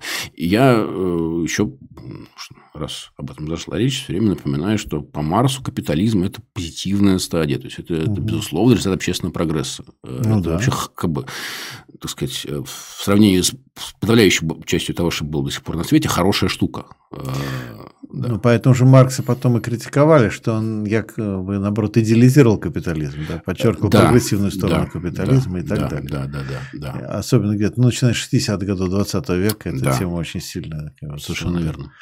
А, продолжаем, Олег. А, так, да, следующий вопрос.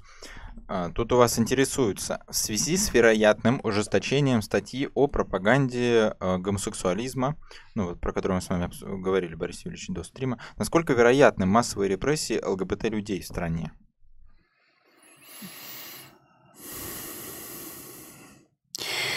Я э, до последнего времени, да, вот до этого поворота, про который я сказал, мне это казалось не очень вероятным, потому что ну, еще раз, э, по сути своей это такой э, как бы авторитарно-либеральный режим. Типа, делай, что хочешь, просто не надо в политику лезть. Mm-hmm. Вот. А, ну да, конечно, попугать э, там каким-то общим врагом было всегда удобно, и понятно, что какие-то меньшинства легко на роль такого врага подходят. Ну, тут то мы этническими меньшинствами попугаем, то мы геями попугаем, да. Это это такой как бы мелкая мобилизация, которая потом, в общем, более-менее быстро рассасывается. Сейчас, в новых условиях, я бы уже не был так уверен. То есть, э, поскольку, еще раз, я считаю, что был совершенно качественный скачок, сейчас стали возможными вещи, которые на предыдущей стадии не были возможны. А я думаю, что в новой логике это не исключено. Хорошо, продолжаем. А, так, такой вопрос. Добрый вечер. А возможен ли еще э, больший рост реваншизма и обиды в обществе? И грозит ли стране волна черносотенства? Ну, дурной энергии много. А на поводу черносотенства я вот, кстати, задался такой э, проблемой. А дело в том, что, ну, так вот, по памяти сейчас, поскольку специально к этому вопросу не готовился, но по памяти где-то количество членов э, разных черносотенных организаций в России э, ну, перед Первой мировой войной достигало где-то двух с половиной миллионов человек. Ну, это и Союз русского народа, и Союз Михаила Архангела, и ряд других организаций. Очень суммарно. Они где-то переплетались, как известно, да? Вот, но суммарно вот черносотенное, так сказать, поле составляло где-то порядка двух с половиной миллионов человек. И, и, кстати, избирательные результаты у них были э, пропорциональные, да? Вот, то есть, э, это большая масса людей. Ну, напоминаю, что большевиков э, на март 17 года э, было 24 тысячи человек примерно столько же меньшевиков, да, но эсеров побольше. Ну, в общем, все. Кадетов примерно столько же, чуть больше, да. Кадетов больше. Но они просто были заметнее, потому что они, так сказать, ну, такая либеральная интеллигенция, там, адвокаты, земские врачи, там, земские деятели, да, они были заметнее. Ну, тоже, то есть это, в общем, короче, самая большая, самая массовая э, политическая структура, это были черносотенцы. С большим отрывом. А мы смотрим на 17 год. И дальше возникает удивительная вещь. Они испарились. А, то есть э, никакого политического действия или там политической эволюции, мы за ним не видим. То есть можно дальше прослеживать отдельных э, людей. И то, кстати, пока я не нашел ни одного серьезного исследования, которое бы более-менее массово вот это разрабатывало тему. Потому что, ну, просто огромное... Именно потому, что они испарились, очень трудно отслеживать, потому что, можно сказать, что происходило с кадетами, да? Где-то они организовывались, где-то как-то действовали, где-то там меняли ориентацию политическую. Эсеры, понятно, там, э, там анархисты, понятно, там, большевики, меньшевики, понятно. Октябристы, понятно, да? То есть все политические силы более-менее где-то, так сказать, себя проявляли в ходе революции, гражданской войны, там, э, да, они могли менять взгляды, там, они могли переходить из партии в партию, но можно проследить какие-то более-менее групповые траектории, или, по крайней мере, типовые индивидуальные траектории. По черносотенцам вот ничего, то есть вот нет, да. Даже когда приходят, скажем, белогвардейцы, да, Колчак, там, значит, э, э, Деникин, ну, какие-то политические силы, придавленные большевиками, начинают восстанавливаться. А, никто не восстанавливает союз русского народа. Никто не восстанавливает союз Михаила Архангела. Никто не пытается так сказать, там, реконструировать, там, обновить это движение. Да? А, это очень интересная вещь. Но вот куда они делись, дальше вопрос. У меня есть подозрение, что они рассеялись, так сказать, по всему спектру. То есть, скорее всего, они в итоге вот оказались везде. Ну, у них, прям скажем, не было никакой внятно-политической программы, но вопрос-то был, если я правильно услышал, не, не, я тоже считаю, что как бы, в политическом смысле никаких шансов и сегодня никаких черносотенцев нету. А с чего вдруг они у них появились? У них ничего для этого нету. А, но вопрос-то был про э, про вмещение агрессии, да. а это... Я сказал, поэтому они оказаться смогли везде. Эм, вот это, это тяжелая ситуация. Дурной энергии сегодня много, мне кажется. Есть, я, в общем, я, я, я не вижу, чтобы она как-то вот просто как бы ушла вдруг в канализацию вся. Она... Ну, про это и говорю, что они могли, эти, эти люди могли казаться и с белыми, и с красными, там, да. где-то даже с анархистами, да. Ну, да. Да. не по идейным причинам, да. По поводу дурной энергии еще один очень интересный момент – Англичане, по-моему, в Архангельской области, когда они там находились, они, я, может быть, кто-то из моих зрителей уже это слышал, но Григорию это будет интересно, а пытались ну, провести э, такое вот, так сказать, ну, расследование, э, значит, чтобы показать зверство большевиков. А, ну, начали смотреть, где кого кто убивал, пока там были у власти большевики, и действительно нашли огромное количество убийств и всяких зверств э, по области, но было абсолютно непонятно, кто почему кого убивает. То есть просто резали друг друга, и э, как это накладывалось на то, что большевики, там, белые, антибольшевистские, пробольшевистские силы, непонятно. То есть живут две деревни, рядом у них какие-то старые счеты, они пошли друг друга резать. И большевики, не большевики, там кто-то, может быть, красный флаг поднял, может быть, триколор кто-то поднял, но это вторично. Главное, они начали сводить старые счеты, которые, может, там сто лет вообще есть. Вот. Собственно, англичане поэтому не смогли потом сделать из этого нормальный... Они хотели это обличить красный террор, но это не получилось, потому что получился террор вообще. Вот та самая война всех против всех, э, гопсовская. Да. Ну и еще раз э, беда с этой гопсовской конструкцией стоит в том, что она на самом деле внутри себя таит очень большой деструктивный потенциал, увы. Э, Олег, продолжаем. А, так, да, тут вот интересуется ваше мнение. Ну, у Григория спрашивают, но я думаю, Борис Ильич тоже может высказаться по этому поводу. Как вы думаете, для чего в пятницу будет собрание Госдумы? Что они там такое могут э, обсуждать? Вот сразу скажу, не знаю. Чисто интуитивно, мне кажется, ничего особого не будет, но никаких идей абсолютно нет. Ну, я пост написал по этому поводу сегодня. Кагарлицкий летерс, посмотрите. Ну, там ничего тоже сенсационного не будет. Просто скажут, на мой взгляд, люди как-то суетятся, а сами не знают почему. Ну, впрочем, может быть, может, я ошибаюсь. Увидим. Так, ладно, следующий вопрос. Здравствуйте. Посмотрел вчера интервью Александра Сакурова на канале «Еще не поздно». Александр Николаевич и подобные ему постоянно говорят о какой-то мифологической свободе. свободе.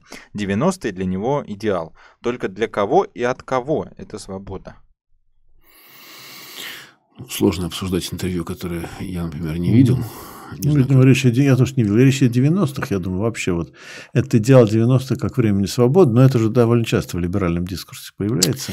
Ну, э, тут как бы ситуация, мне кажется, двусмысленная, и она двусмысленна не случайно, а двусмысленностью обусловлена тем, что э, непонятно, что такое свобода, э, и в 90 мне кажется, в этом смысле нужно рассматривать ну, как бы диалектически.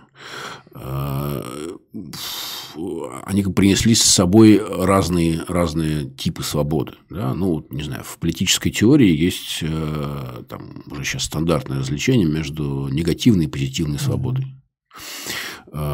Значит, негативная свобода – это, так называемая, свобода от. Это такая классическая, такая э, либеральная э, свобода, что вот не трогайте меня.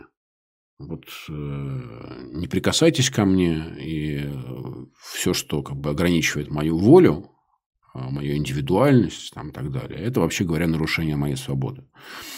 Это, кстати, одно из оснований там, сегодняшней политики идентичности и во многом экономического либерализма, потому что предполагается, что значит, э, ну, экономический либерализм держится на идее как бы, неограниченной конкуренции, то есть каждый свободным образом конкурирует с остальным, как бы сражается с ними экономическими средствами, и тем самым получаем благосостояние. Это один из э, род свободы. Действительно, мне кажется, его принесло, принесли 90-е, и мы, мне кажется, сегодня уже достаточно много говорили о том, что он очень проблематичный, этот вид свободы, потому что, ну, э, совершенно не факт, что такой, такой свободы особо много нужно. Да? Эту свободу делать, что хочешь своим ближним, это какая-то сомнительная свобода. Вот. При этом э, другая свобода, это позитивная свобода, это свобода совместного действия, совместного проектирования. И э, правда состоит в том, что 90-е в некоторой степени эту свободу тоже принесли. Да, по крайней мере, для отдельных групп, которые там были активными, которые, там, не знаю, получили возможность э, что-то там, реформировать в соответствии с своими э, соображениями. В 90-е годы, в общем, э, было совершено некоторое количество довольно интересных э, реформ в областях, о которых мы там сегодня, может быть, не очень много думаем. Интересные вещи были сделаны, например, там, не знаю, в школьном образовании. Интересные вещи были сделаны в то, что называется сфера культуры. И, ну да, это то, что было невозможно сделать в советских условиях, но там просто из блока там, mm-hmm. идеологического, который возникал. Поэтому, мне кажется, про 90-е там тоскуют разные люди и тоскуют по-разному. А я вполне себе там, могу понять, э, не знаю, артистов вроде Сакурова. Сейчас я не видел этого интервью, но артистов, которые, ну, для которых это время свободы, в смысле как бы, ну, вот, свободы творчества. Ну, особенно ранние 90-е, когда еще оставалось госфинансирование, и уже не было госцензуры. Mm-hmm. Mm-hmm. Да, цензура нет. Ну, какие-то вот очевидные То есть, вещи. деньги еще есть, которые государство продолжает по инерции выделять, они еще что-то дают. А цензора, который сидит у вас за спиной и портит, там, режет картины, кладет на полку, уже нет. Да, поэтому для многих как бы, творческих активных людей это была как бы, свобода какого-то проектирования, часто коллективного проектирования. И я бы не стал прям вот э, как бы огульно критиковать. Для меня 90-е время очень амбивалентное. Но в то же время, конечно, они дали вот эту самую свободу Э, там, ну, буквально свободу игнорировать своего ближнего, э, свободу там, э, презирать его и вот эту неограниченную экономическую свободу, в которой я, честно говоря, не вижу ничего, ничего хорошего, которая многих людей сделала несчастными, там, напугала, и на последствия этой напуганности мы видим сегодня. Олег? А, так, следующий вопрос. Как агитировать обывателя?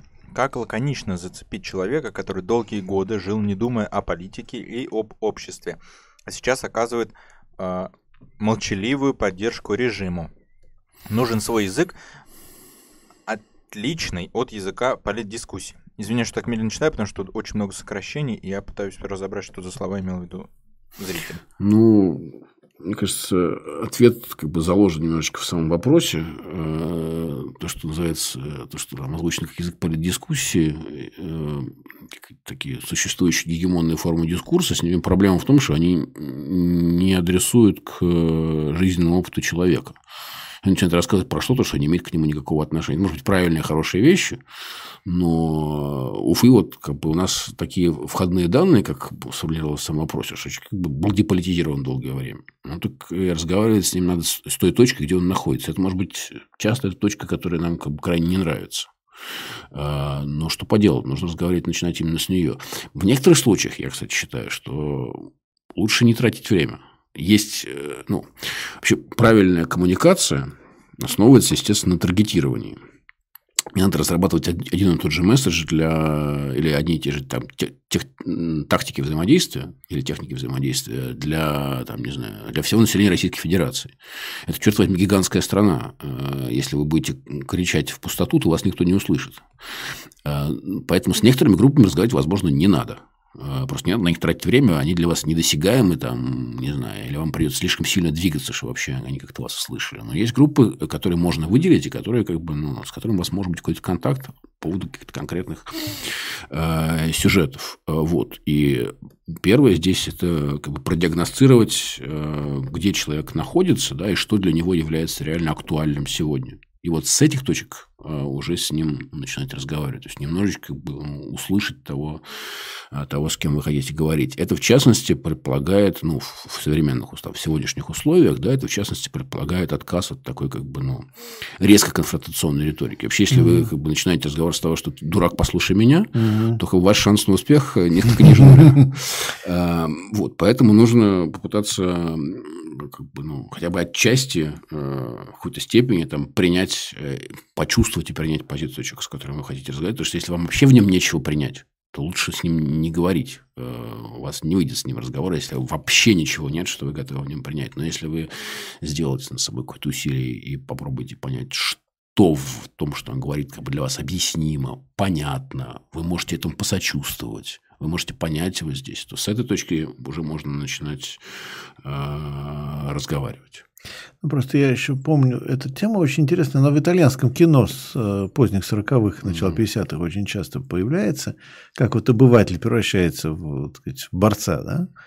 А, потому что это опыт итальянского сопротивления. И э, в этом смысле самое интересное это э, фильм, э, для меня, по крайней мере, это вот «Тутти Акаса», да, «Все по домам» с Альберто Сороди, где вот он такой абсолютно тотальный конформист вначале, да, и как бы просто ход событий его затягивает, затягивает, когда в конце концов его просто он оказывается в Неаполе как раз в день восстания, и ему просто, а вот бывший военный, да, ему просто дают а, пулемет, говорит, мы не знаем, как это работает.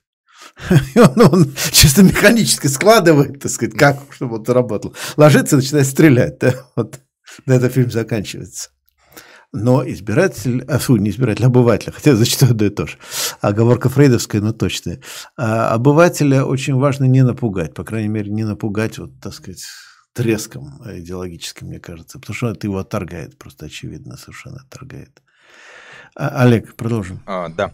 Григорий, поясните, пожалуйста, что интересного в статье Варгаса Льоса «Либерализм в новом тысячелетии»? На мой взгляд, она написана из рук вон плохо. Наверное, я чего-то не понимаю.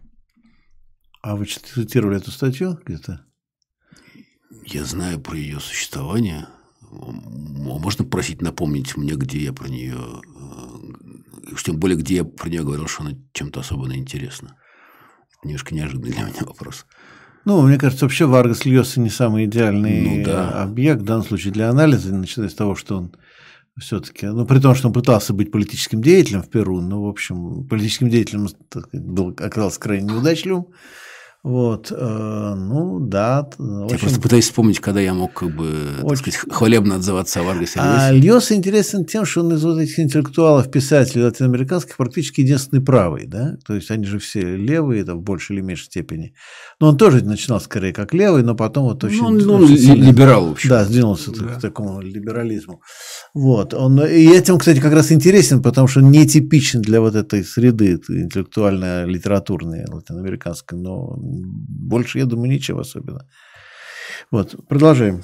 Так, я просто Извиняюсь, э, если я вас потороплю, но вопросов много. А, ну давайте тогда пойдем да. в блиц режим, потому что у нас времени а. мало, тем более э, не хотим задерживать до ночи э, Григория. В общем, поэтому так. давайте в блиц режим. Да, вопрос Все. по. Я вообще замолчу.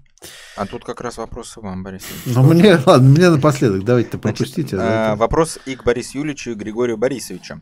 А, на каких программах э, бакалавриата вы будете преподавать в Шанинке в ближайшем учебном году? И преподаете ли вы на факультете Liberal Arts?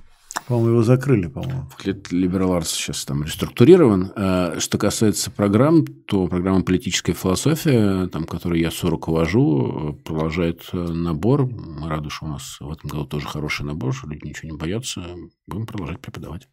Ну, я у бакалавров читаю, это, по-моему, это, там все время название курса меняется, поэтому там суть это введение в мировую историю. Но название его меняется все время, поэтому даже не знаю, как он будет называться в этом году. Вот. А у магистров э, курс по марксизму. Дальше. А, так, да. А, при попытке организовать на работе организованное низовое влияние на руководство натолкнулся на резкое неприятие со стороны коллег, при том, что они сами многим были недовольны. Задачу провалил, уволился. Ну, это достаточно типичная история, к сожалению, сейчас пока. Ну, это хороший опыт, я думаю. Э, Еще раз, в условиях э, атомизации разреженности любые такие профсоюзные инициативы немедленно наталкиваются на ну, такое как бы защитное мышление, что типа давай не сделай хуже. Эм, у этого нет какого-то однозначного э, решения, но я там уверен, что там, слушатель, который об этом написал какие-то уроки, из этого извлечет, я бы просто предложил в качестве порядка рефлексии, то сейчас время рефлексии, раз вы уволились, значит, время рефлексии, я бы предложил попробовать посмотреть на то, какие эмоции испытывали люди, которые вот как бы вас не поддержали. Попробуйте подумать, что можно сделать с этими эмоциями. Да, потому что часто политическая коммуникация на уровне эмоций происходит, а не на уровне э, тезисов. Да, вот, допустим, если они испуганы, или там, не знаю, они раздражены, то подумайте, что вы могли бы с этим сделать, как можно было бы их успокоить или направить их раздражение куда-то в другое место. А главное – это эмоции часто. Продолжаем. А, так, Значит, следующий вопрос. И тут зритель попросил перед вопросом зачитать ремарку. Значит, э, человек пишет, я считаю мартовский прогноз Бориса Юльевича относительно становления на Украине русского, русскоязычного гражданского национализма провалившимся. А вот теперь сам вопрос. В Одессе запрещено преподавать русский язык даже факультативом. А, Зеленский форсирует дерусизацию. Что вменяемый гуманист в нынешних условиях может противопоставить ассимиляции русских Донбасса и других регионов Украины? Ну, начнем с того, что это просто неправда, все то, что сейчас сказано. То есть, да, действительно, некоторые инициативы по запрету русского языка предпринимаются и проваливаются, кстати говоря, в том числе проваливаются из-за низового сопротивления. То есть, одно дело снесли какой-нибудь памятник, а другое дело, дело, когда на практике все это происходит. Но уж если на то пошло, посмотрите беседу Дацука, э, Арестовича и Романенко – а, которые есть в, в интернете, где они все втроем сидят и долго издеваются над вот этой самой политикой дерусификации. А, так сказать, сидит а, советник офиса президента, а, такой достаточно раскрученный политолог, э, тоже близкий к власти, причем очень близкий к власти, и один из идеологов этой же власти. Сидят и вот там, два часа в эфире, вот как мы сейчас сидим, и, значит, а, объясняют, что э, русификация – это зло для Украины, с этим надо бороться. Дерусификация. Э, дерусификация, да. Дерусификация – это зло для Украины, с этим надо бороться, и вообще вплоть до того, что умные мысли, ну, там, ну, такой, там задается вопрос, а можно ли вообще какую-нибудь умную мысль высказать на украинском языке? Он говорит, нет, ну можно, можно можно, можно сказать. На украинском языке тоже умные мысли можно высказать. Ну, вот на этом уровне идет уже разговор. Вот. Три, так сказать, достаточно влиятельных человека. Вот, да, и в том числе говорят о том, как бороться с, с дерусификацией. Там вот тема тоже поднимается. Что три человека из нынешней когорты, так сказать, приближенных к власти. Или, опять же, советую посмотреть э, Дмитрий Быков с э, тем же Арестовичем. Тут на днях они беседовали. Быков аж прилетел до самого Киева, долетел, и вот, значит, там с ним беседуют. И э, сейчас Рудой тоже, так сказать, процитировал, так сказать, иронически, что они там обсуждают, какой был хороший Советский Союз. Что, так сказать, Советский Союз, это, там, Бог посетил это место, и, так далее. Вот, так что, ну, как минимум, как что называется, не все так однозначно, говорят известным, значит, известным мемом. Вот. А, следующий вопрос. А, вопрос Григорию. Скажите, почему в вашей последней статье такой пролиберальный заголовок и реверансы в сторону либералов с Путиным, всех развратившим, но при этом либералы подорвались упоминанием неолиберального капа, наверное, капитализм. Капитализм. Не, ну это же было, что заголовок просто приписан медузой, да, поэтому как вопрос снят, так сказать, это просто был медуз, медузовский заголовок. Текст сейчас вышел на декодере с исходным названием, наконец-то. Да. Да. Два, два раза у него не получилось, а третий раз он вышел на, на декодере с исходным названием, назывался и называется теперь в декодере Олаф Шольц в московском метро. Отлично. Так, продолжаем. А, так, вопрос обоим. Что будет жильем при социализме? Например, квартиры у, метро имеют более высокий спрос. При рынке все ясно, решают деньги. Как, по-вашему, должно распределяться жилье? Ну, я вообще, почему его нужно распределять, да, так централи... Нет, ну я думаю, что просто когда будет много разного, в том числе муниципального жилья, когда будут, когда будут по-другому построены города, для начала, что у них будет другое планирование, да, а когда а, будет по-другому построена экономическая география территории, да, наверное, все эти проблемы вообще будут стоять совершенно по-другому. Я думаю, что, наверное, ценность разного жилья в разных районах всегда будет э, различаться сказать, там, по тем или иным причинам. Хотя, может быть, вам понравится жилье в одном районе, а другому человеку в другом, да. Вот. Кому-то хочется поближе к парку, а кому-то поближе к театру, да, но ну, просто, не будет вопрос, что то же самое жилье, такие же города, такие же отношения, такая же структура, но по-другому распределяться. Нет, так не будет. Э, будет меняться структура. Как она будет меняться? Но, опять же, это вопрос исторический.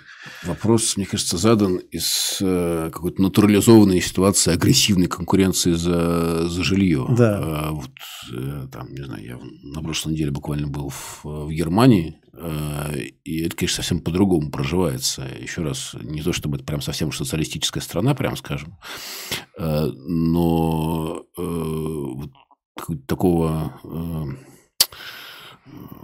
ну, какого-то такого вот агрессивного отношения к, к, к ресурсу, в том числе к, к жилью, там нету. Там сейчас прошел большой э, референдум в Берлине по ну, как бы деприватизации фактически э, жилья. Это было в, в прошлом году вместе с выборами. Сейчас они будут пытаться как-то имплементировать э, эту, эту идею. Для берлинцев какая-то нормальная ситуация. Ну, почему начался этот референдум? Потому что э, рынок начал двигать цены на жилье просто в бесконечность.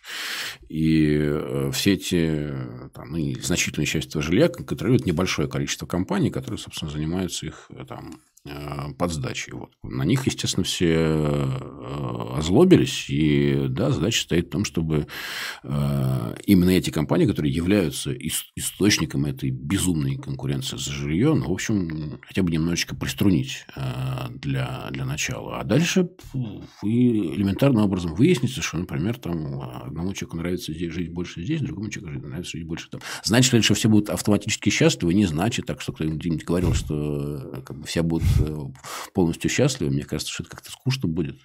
Э, Значит, не в этом состоит, не то, чтобы сделать тех немедленно счастливыми. Это какая-то бессмысленная э, цель. Я, например, не хочу в, этом, в этой работе участвовать.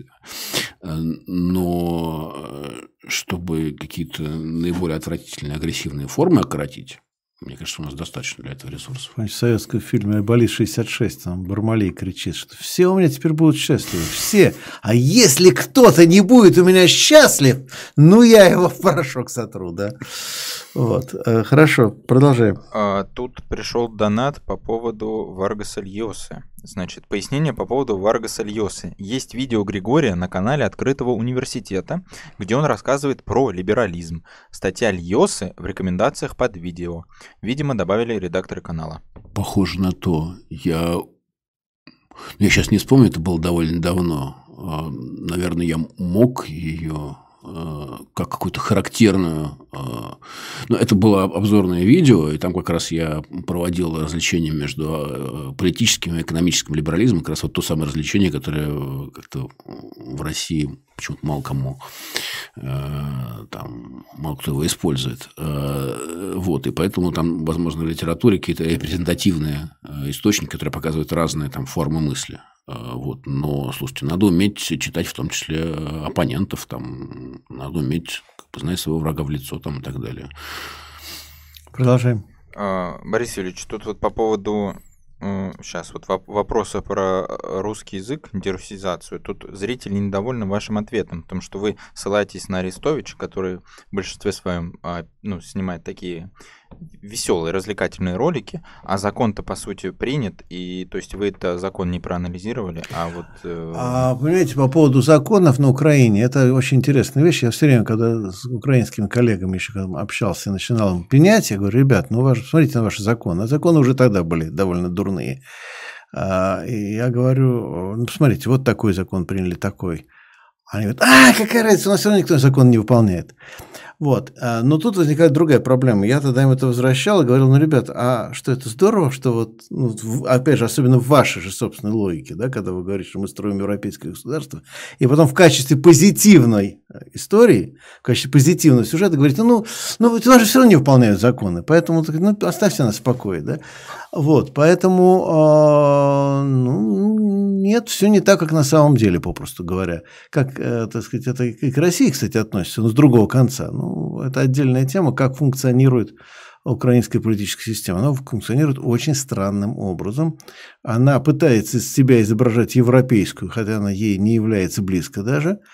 Но а, при этом, да, она работает не так, как в России. Совершенно тоже это понятно. Нам, ну, мне так, по крайней мере, кажется. У меня один короткий комментарий по этому поводу. Если вы хотите, чтобы Украина стала крайне правым проектом, больше бомб туда сбрасывайте. Чем mm. больше бомб, тем, тем более крайне правым проектом будет становиться Украина. Ну, по крайней мере, логика здесь есть. Да, мягко а... скажем, да. Да, так, продолжим. Следующий вопрос. Добрый вечер. Как вы относитесь к теории бредовой работы Дэвида Гребера? Ну, вопрос, наверное, не случайный. Я был редактором русского перевода этой книжки. Я считаю, что это замечательная совершенно книга. А, во-первых, там, потому что она поднимает какую-то очень важную проблему, которую, мне кажется, каждый из нас э, чувствует, э, которая стоит в том, что работа э, в условиях капитализма очень странно оценивается. А, и многие из нас сталкивались с этим опытом, который описывает Гребер в этой книге, который стоит в том, что там, у меня самого был этот опыт, что если ты, как бы, ты приходишь к начальнику и говорит, ну тебе же нравится работать. Ну да. А почему я должен тебе деньги за это платить? буквально прямым текстом. Вот. Это будет более, более завуалировано, да. При этом начальник, который получает гигантские деньги, все время жалуется, что как бы, ему совершенно катастрофически опостылила его работа, и он просто не знает уже, куда деваться, и поэтому приходится, как бы, ну, приходится себе самому деньги выписывать, хоть, хоть как-то это компенсировать, это чудовищное испытание. А, вот. И Гребер поднимает вопрос о том, как оценивается труд. На самом деле, исследование по антропологии э, оценивания труда а, у него там очень интересная теория, которую я сейчас не буду там э, раскрывать, э, которая выводит э, истоки современного странного отношения к оценке труда, когда как бы то, что полезно, то, что люди сами считают полезным, то, что люди считают важным, не нужно оплачивать, а оплачивать нужно то, что люди считают бесполезным, от чего они чувствуют себя плохо и так далее. Вот. И это действительно правда. А, вот. И Гребер показывает, как там как у этого воззрения есть некоторые теологические очень важные истоки, там он протестантизм их э, отыскивает. Но книжка хороша еще и тем, что что Гребер был блестящим как бы, публичным интеллектуалом. Книжка построена во многом на той переписке, которая у него возникла после того, как он опубликовал исходные эссе и он просто как бы огромная переписка у него возникла. Огромное количество людей из бесконечного количества стран мира начало писать ему, что старик, наконец кто-то про это написал. Я ненавижу свою работу. Я считаю, что я занимаюсь какой-то полной ерундой. Это никому не нужно. Мне почему-то за это платят. Я не понимаю, кому об этом рассказать. А, вот. Я хочу заниматься чем-то полезным, но это не платит. А, вот. И Гревер построил на этом всю книгу, там его немножко упрекают за ее такой анекдотичность, справедливо упрекают. Вот, э, как бы для серьезного антрополога это такой сомнительный метод, но как публичная интервенция, она, безусловно, очень сильна, потому что она ставит очень-очень важный вопрос о том, э, как формируется сегодня э, наше представление о том, что такое достойный труд, какой труд достоин оплаты. И, вообще говоря, всем советую ее прочитать. Она просто очень много говорит. Я удивлюсь, если будет кто-то, кто вообще не сталкивался с явлениями, которые в этой книжке описаны описаны, она действительно заставляет задуматься, как так вышло, что мы в таком странном обществе, э, в котором, э, в котором значительная часть из нас сама считает, что она делает какую-то полную ерунду, которая никому не нужна. Да? Все время своей работы или часть времени работы. Ну, мы как университетские профессора об этом хорошо знаем, что часть времени работы делаешь какую-то полную чушь, которая абсолютно никак... И за нее как раз платят деньги. Ты понимаешь, что если ты ее делать не будешь, тебе платить не будут. То есть, если не будешь делать всего остального, это вообще ни на что не повлияет с точки зрения э, оплаты труда. Как так вышло? Да, как мы оказались в таком мире и что можно сделать, эти вопросы поднимает Гребер. Так что я всем очень советую эту э, книжку. Перевод сделали Армен Арамян, Константин Митрошенков. Я э, редактировал его. Угу. Продолжаем.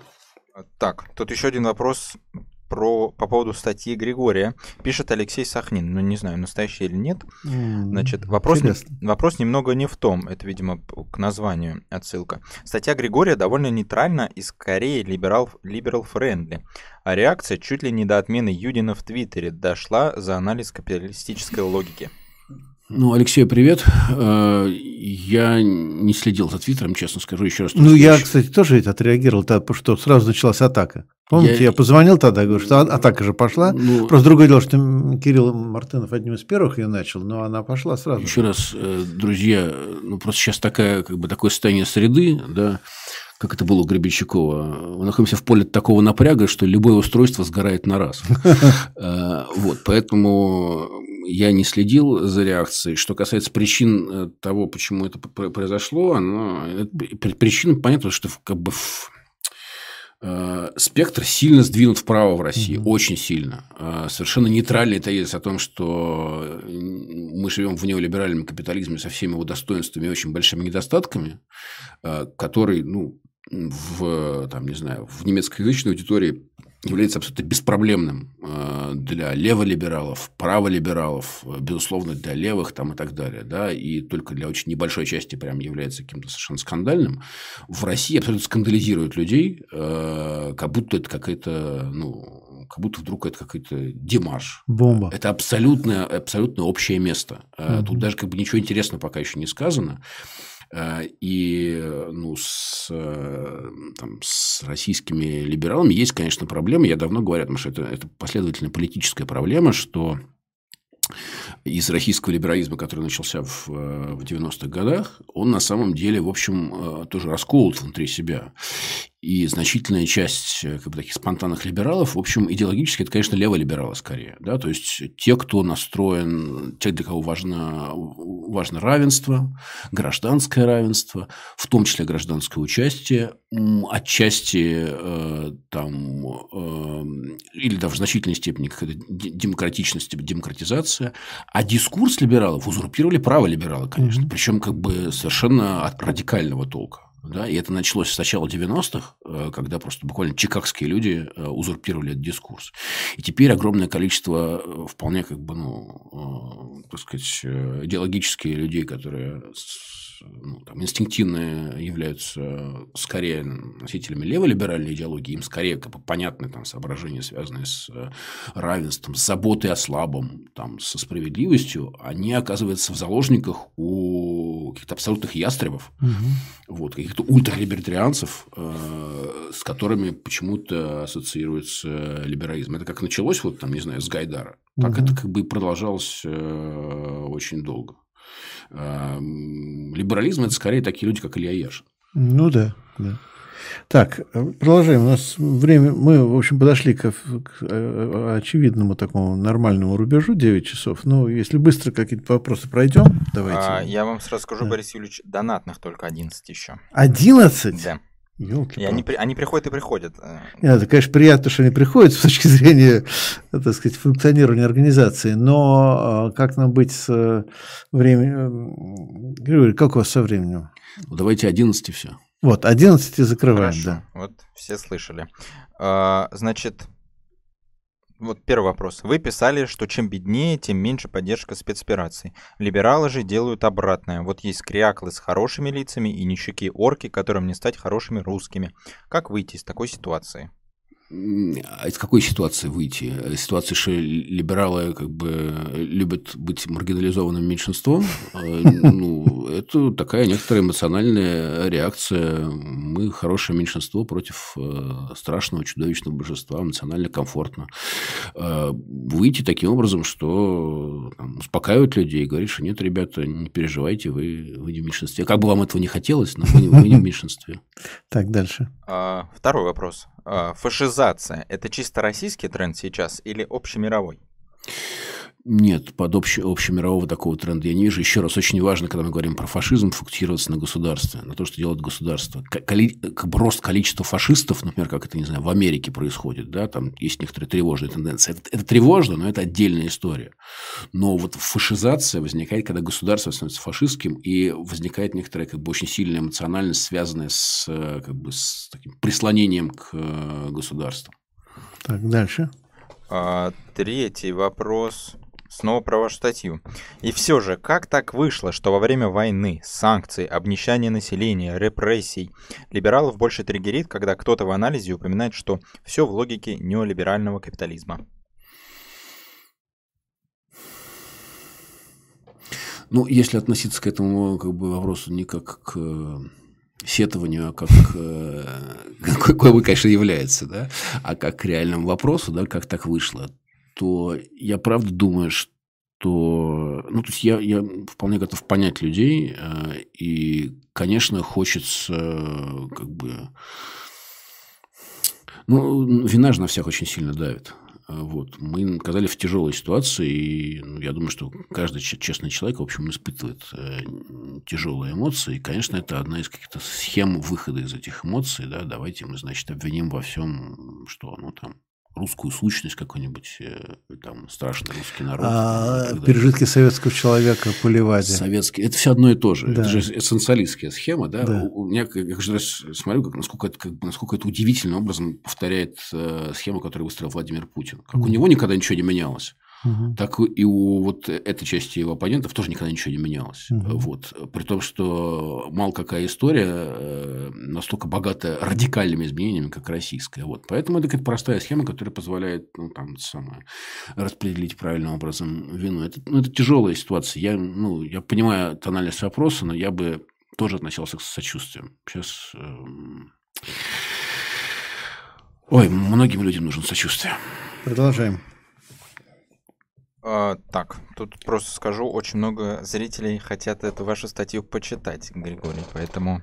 Ну, ссылку можем дать в описании. Да, да. Но, видимо, надо дать правильную ссылку. Я понимаю, ну, декодер. Если... Ну, декодер. декодер да. Ну, пришлите нам ссылку, мы поставим. Да, конечно. А, так, а, следующий вопрос. Не кажется ли вам, что Евросоюз и США с неизбирательными санкциями и культурой отмены немного перебрали, перебр, перебрали, извиняюсь. Это вызывает ненависть к Западу простых людей и бьет именно по простым людям, никак не останавливая спецоперацию. Ну, во-первых, давайте культуру отмены тут самое отложим в сторону. Это какая-то выдуманная э, проблема. Я вот все последнее, там, не знаю, за последние несколько месяцев несколько раз был в Европе. Никакой культуры отмены я не видел как бы давайте перестанем эту ерунду повторять. Я видел огромное количество людей, которые там сочувствуют, конечно, хотят понять, какого черта происходит у вас там в России. Вот это, по-моему, естественное, естественное как бы, э, желание. И, ну, в общем, обычно достаточно просто каких-то нормальных человеческих слов, чтобы... Я видел только поддержку, там, не знаю, и, э, сочувствие тоже и так далее. Да? Ну, в общем, понимают, ну, не, не все, но, там, скажем так, огромное количество людей понимает, насколько это тяжелая ситуация и для, и для нашей с вами страны тоже. Вот. Что касается, значит, санкций, то я, честно говоря, вообще не думаю, что э, кто-то там всерьез э, там, имеет э, желание, так сказать, через эти санкции там, на что-то там повлиять там и так далее. Ну, можно подумать, а что если бы этих санкций, давайте спросим себя, если там этих санкций бы не было, то что это как бы привело бы к какому-то обратному эффекту. К сожалению, ситуация дошла до такого состояния, что в отсутствие их санкций воспринималось просто как демонстрация слабости. Угу. А наличие их воспринимается как, значит, как демонстрация ненависти. Но если вы хотите воевать, то вы как бы найдете предлог повоевать. Вот. Поэтому я бы, честно говоря, в этом слышал один очень простой месседж – который нам еще предстоит услышать, месседж довольно страшный, честно говоря. Месседж состоит в том, что не то, что мы хотим вас наказать там, или воспитать, или там, не знаю, повлиять на вас, а месседж очень простой. Ребят, мы не хотим с вами иметь дело. А, тяжелый месседж. Нам придется что-то сделать с собой, внимание, с собой.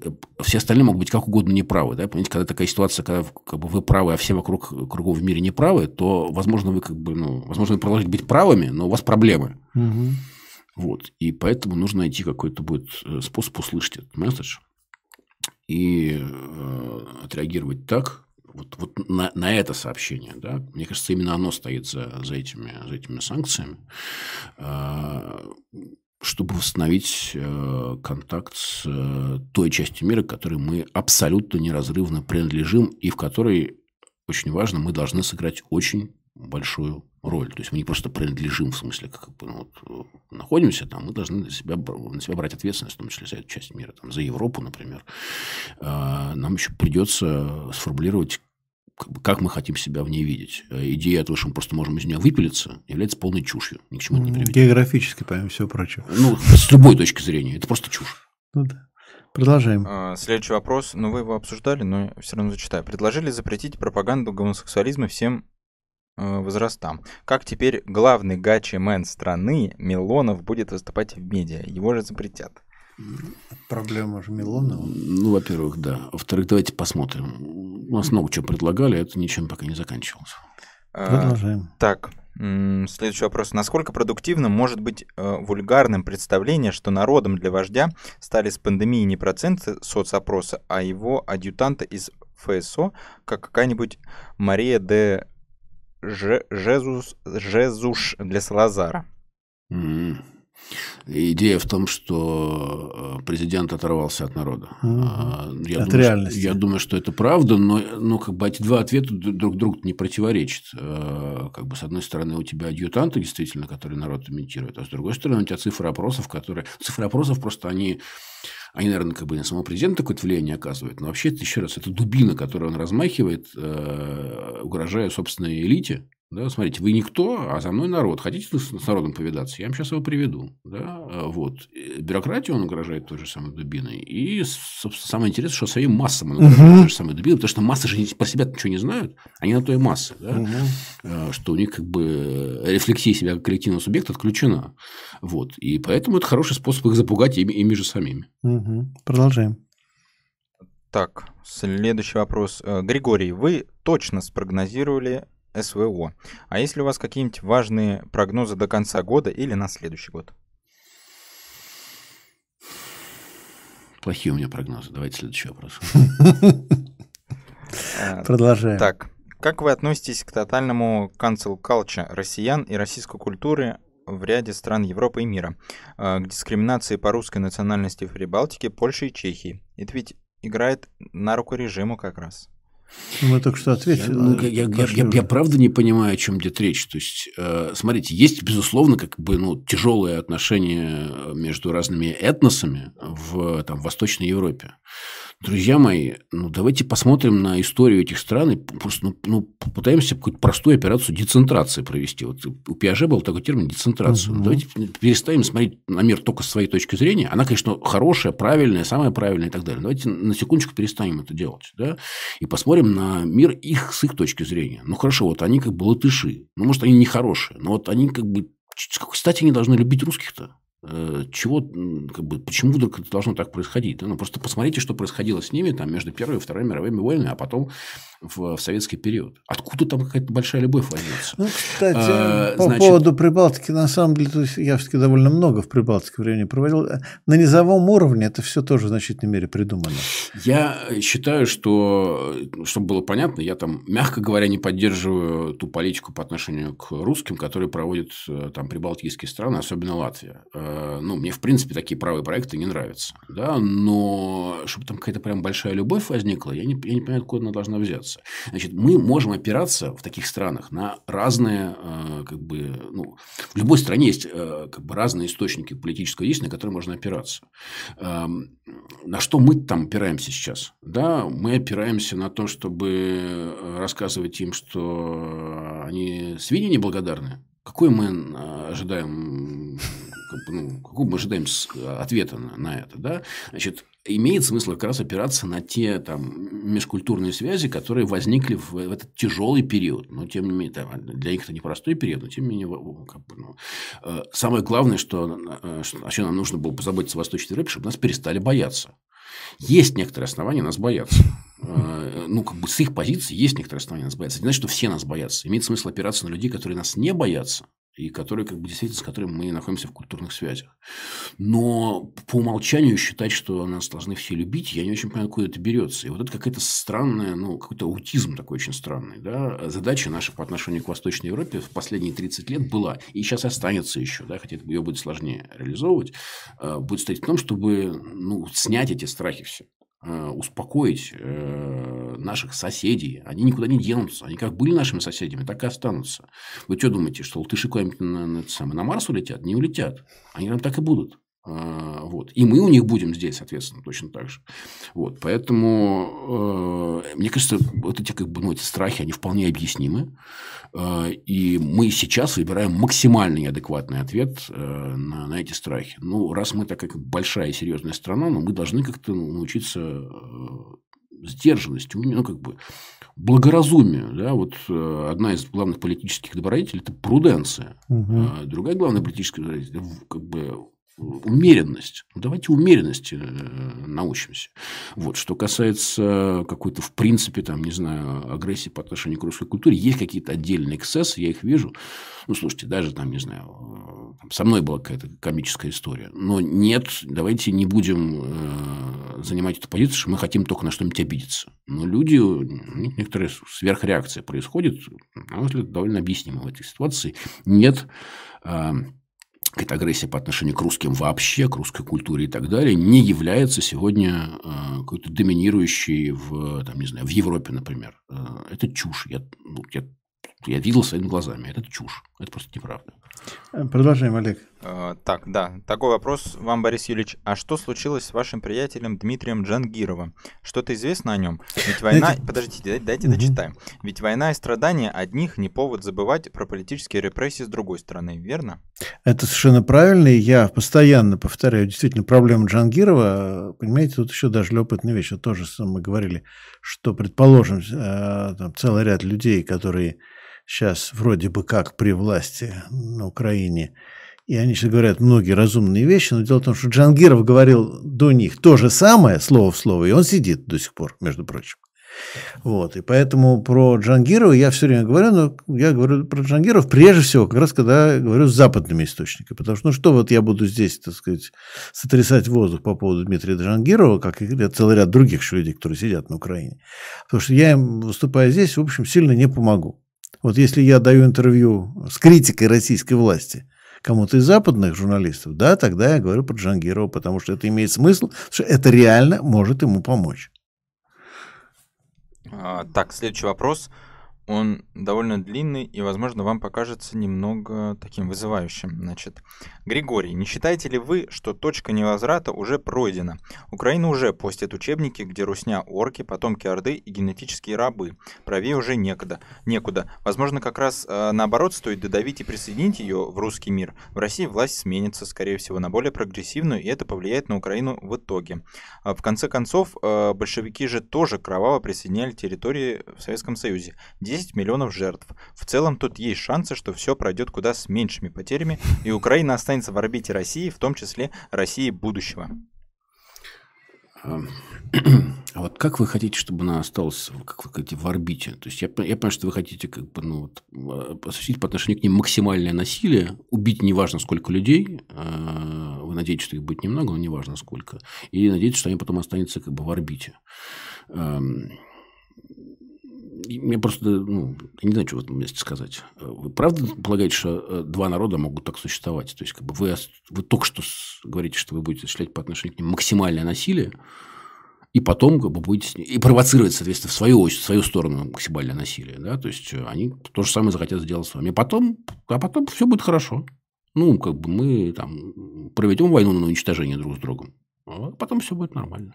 Нет, ну я добавлю одну вещь. А что вы считаете, вот автор этого письма, он, наверное, считает, что успех путинского режима в этой не войне а, приведет к чему? Он приведет к консолидации этого режима и к тому, что режим станет еще более реакционным, еще более правым. А если вы считаете, что на Украине некоторые происходят вещи, которые вам не нравятся, а там они происходят, я вас уверяю, что в случае успеха России они в десятикратном, стократном размере повторятся в России.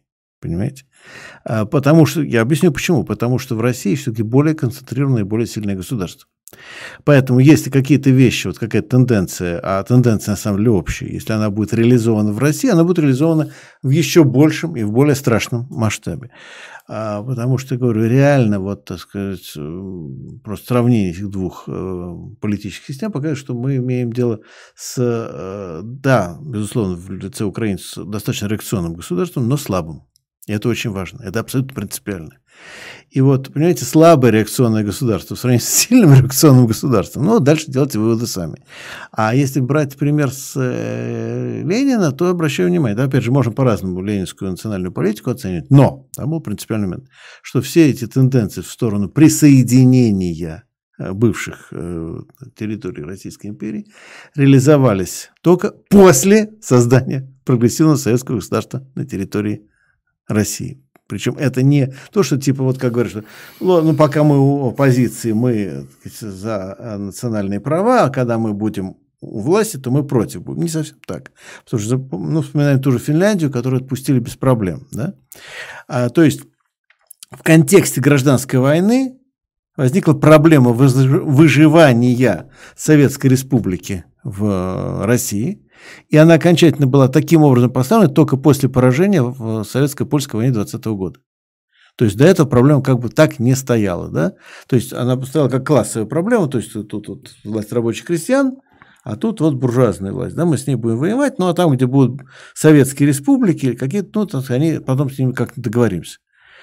А, в общем, все-таки такой квазиимперский вариант стал складываться после 20 года, когда проиграли Э, войну с Польшей. Ну, вернее, как не совсем проиграли. Проиграли наступление на Варшаву. Войну скорее выиграли. Но наступление на Варшаву проиграли. Выяснилось, что будут национальные границы. Выяснилось, что революции в Европе не будет. И нужно сделать так, чтобы Республика рабочих крестьян выжила. А, ну и дальше, соответственно, а что это значит? Это, среди прочего, значит, что надо, например, обязательно Баку присоединить, потому что там нефть, без которой рабочая республика жить не может нужно присоединить Баку, а, ну, заодно и все остальное за Кавказе, потому что это, так сказать, это а, путь э, к Черному морю, там, в тот же самый Батум и так далее. Да? Это э, уже там геополитика начинается и всякое прочее. Вот. Но, еще раз говорю, это происходит после того, как произошла революция. А зритель нам предлагает ровно обратный ход. Давайте будем укреплять империю Николая II. Давайте сделаем все, чтобы Николай II победил в войне. Ну, а потом, само собой, произойдет революция. Нет, ребят, она не произойдет. Ну да, во-первых, я согласен с этим. Во-вторых, э, слушайте, ну, я еще раз, я не очень люблю эту национальную перспективу, но уж если вы как бы себя осознаете как, там, не знаю, как русское, вам не нравится, что там происходит, не знаю, с, русским, с русской культурой или русским языком э, в Украине, то я все время говорю, вот если у вас возникает желание убить украинца, как бы ну, попуститесь. Э, подумайте, дальше-то что будет? Э, ну, вот какие, ну, как бы, дальше уже просто некуда. Дружить с кем? Ну хорошо, мы антагонизируем ближайший в культурном смысле э, народ. Дружить мы с кем в этом случае э, будем. И э, ни при каких условиях на насилие невозможно построить. Вот. Ну, а что касается учебников, ну как их произвели, так потом на макулатуру и пустят. И сами украинцы их пустят на макулатуру, кстати говоря, скорее всего. А, просто то, что у них есть э, ну, та же самая половина говорящих на русском языке, которые сейчас вооружены в теробороне и в армии. Вот, собственно, и ответ. Вот, ну, продолжаем. А, у нас тут, осталось тут, немного вопросов, давайте заканчивать э, уже понемножку. Э, тут вопрос уточнения к вам, Борис Юрьевич, по поводу, ну, возвращаясь к вопросу про Джангирова. Значит, тут вот вы сказали, что когда вы там даете интервью западным изданиям, э, критика российской власти, вот, то говорите как раз о Дмитрии Джангирове. А как вот эта критика российской власти в западных изданиях поможет Дмитрию Джангирову и другим политзаключенным, находящимся на территории Украины? Ну, это очевидно совершенно, что если из России, которая является э, военным противником, кто-то говорит, помогите Джангирову, говорит, а, ну понятно, в России его поддерживаю, значит, наверное, надо, чтобы он сидел дальше. Когда та же самая тема приходит с Запада, даже уже не от меня, а от каких-то западных политологов или журналистов, говорят, кстати, вот мы вообще вас поддерживаем, но что там у вас случилось с Джангировым? Понимаете, что совершенно другой эффект. Ну и, собственно говоря, вот таким же образом, в общем, мы неоднократно там по Прибалтике, э, по той же Украине, так сказать, уже воздействовали на ситуацию, это работает. А, так, и, видимо, заключительный вопрос да. сегодняшнего стрима. Как объяснить консерваторам, либералам, что Путин это то, чего они хотят идеологически, а не коммунисты в новом пиджаке? Как соотносится их эмоция о войне с их идеями? Гордеева, кстати, хороший пример. Гордеева, наверное, Екатерина, которая... Ну, я про Гордеева не понял. Э, что касается э, идеологии, то мне кажется, это простая, ну, как бы, ну, длинная при этом работа. Ну, вы там, показываете идеологическую сущность э, Путина и режима, который он построил, и показываете там, идеологическое содержание определенных там, линий, воззрений, тенденций, школ, учений и так далее. И дальше спрашиваете, ну, где? Мне кажется, ответ более-менее очевиден. Да, Путин, безусловно, это вариант ультраконсерватизма, такого антиреволюционного ультраконсерватизма, который, конечно, выписан э, неолиберализмом никаких сомнений в этом нету. И поэтому, именно поэтому так как бы спокойно и гладко произошел переход между там, Путиным э, периода 90-х и Путиным периода 2000-х. И поэтому же неолибералы вокруг него чувствуют себя совершенно как бы спокойно, у них все в порядке, они как, как, бы, как они смотрели на мир в 90-е годы, так они продолжают на этот мир смотреть сейчас. Ну, часть из них, да, которая там сидит э, в, в технократических структурах. Это не случайность. Ну, а это те, кто даже, те, кто даже чем-то недовольны, они же недовольны не тем, что система плоха. Они недовольны тем, что эта система неожиданно и непонятным образом какие-то им ущемления сделала, которые, в общем, они воспринимаются скорее как временные или как недоразумение, с которым как-то надо справиться. Но кто-то, наверное, виноват, но это не более чем недоразумение. И, опять же, мне кажется, что часть либеральных критиков системы тоже исходит из этого же, но только немножко по-другому, что вот плохие чекисты, гибисты, а, коррупционеры, вот они виноваты. Все так вроде нормально было бы, но все испортили коррупционеры и гибисты. А вот были бы они не гибистами и коррупционеры, а честнейшими э, предпринимателями по Милтону Фридману там, или по, по Мизесу, то все было бы вот так. Вот. Ну хорошо, я думаю, мы закончили уже на этом. Сейчас я опять же напомню зрителям, что спонсор а, нашего сегодняшнего эфира – это компания Barking Store, это бренд одежды с актуальными принтами. У ребят есть свой приют для животных, и они регулярно помогают различным социальным и зоозащитным инициативам. По промокоду РАПКОР скидка 15%. Ну и опять же думаю, что кот Степан меня бы одобрил, если бы понимал, а, что я выступаю, рекламирую тех, кто за а, животных. Вот. Ну и а, подводим итог. Опять же, извиняюсь, что задержались немножко больше, то задержали зрители, и это хорошо, потому что зрители хотели слушать Григория. Надеюсь, что я тоже не слишком много так сказать, отвлекал от от э, гостя, потому что периодически меня иногда критикуют, что я слишком участвую в разговоре, но я не могу себя удержать. Вот. И, э, опять же, большое спасибо э, Григорию, что он пришел, что спасибо нашел время, вот, что продолжаем наш разговор. Ну и вообще за все то, что, все, что он делает. Не только за этот разговор, но и за многое другое. А, большое спасибо, естественно, всем тем, кто э, посылал э, пожертвования. Э, ну и сразу скажу, что не забудьте, еще можно подписаться на наш канал, те, кто еще не подписан, потому что говорят, что YouTube особенно радуется, алгоритм YouTube особенно радуется, когда подписываются в конце конце эфира. И, соответственно, то же самое относится к лайкам. Вот время-время ставить последние очень важные лайки, потому что не поставили лайки, так, значит, соответственно, меньше людей посмотрит. Если хотите, чтобы это смотрели, то ставьте лайки, пожалуйста.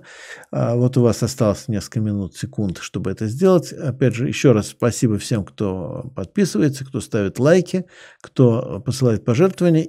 Опять же, у вас еще есть возможность это сделать. И а, всем, кто задает вопросы, в том числе без всяких донатов, без всяких пожертвований, потому что эти вопросы нам очень важны. Как вы видите, это часть дискуссии, часть обсуждения, это часть подсказок нам, в том числе, что нужно обсуждать и о чем нужно думать. И всем еще раз большое спасибо. Мы делаем этот канал вместе.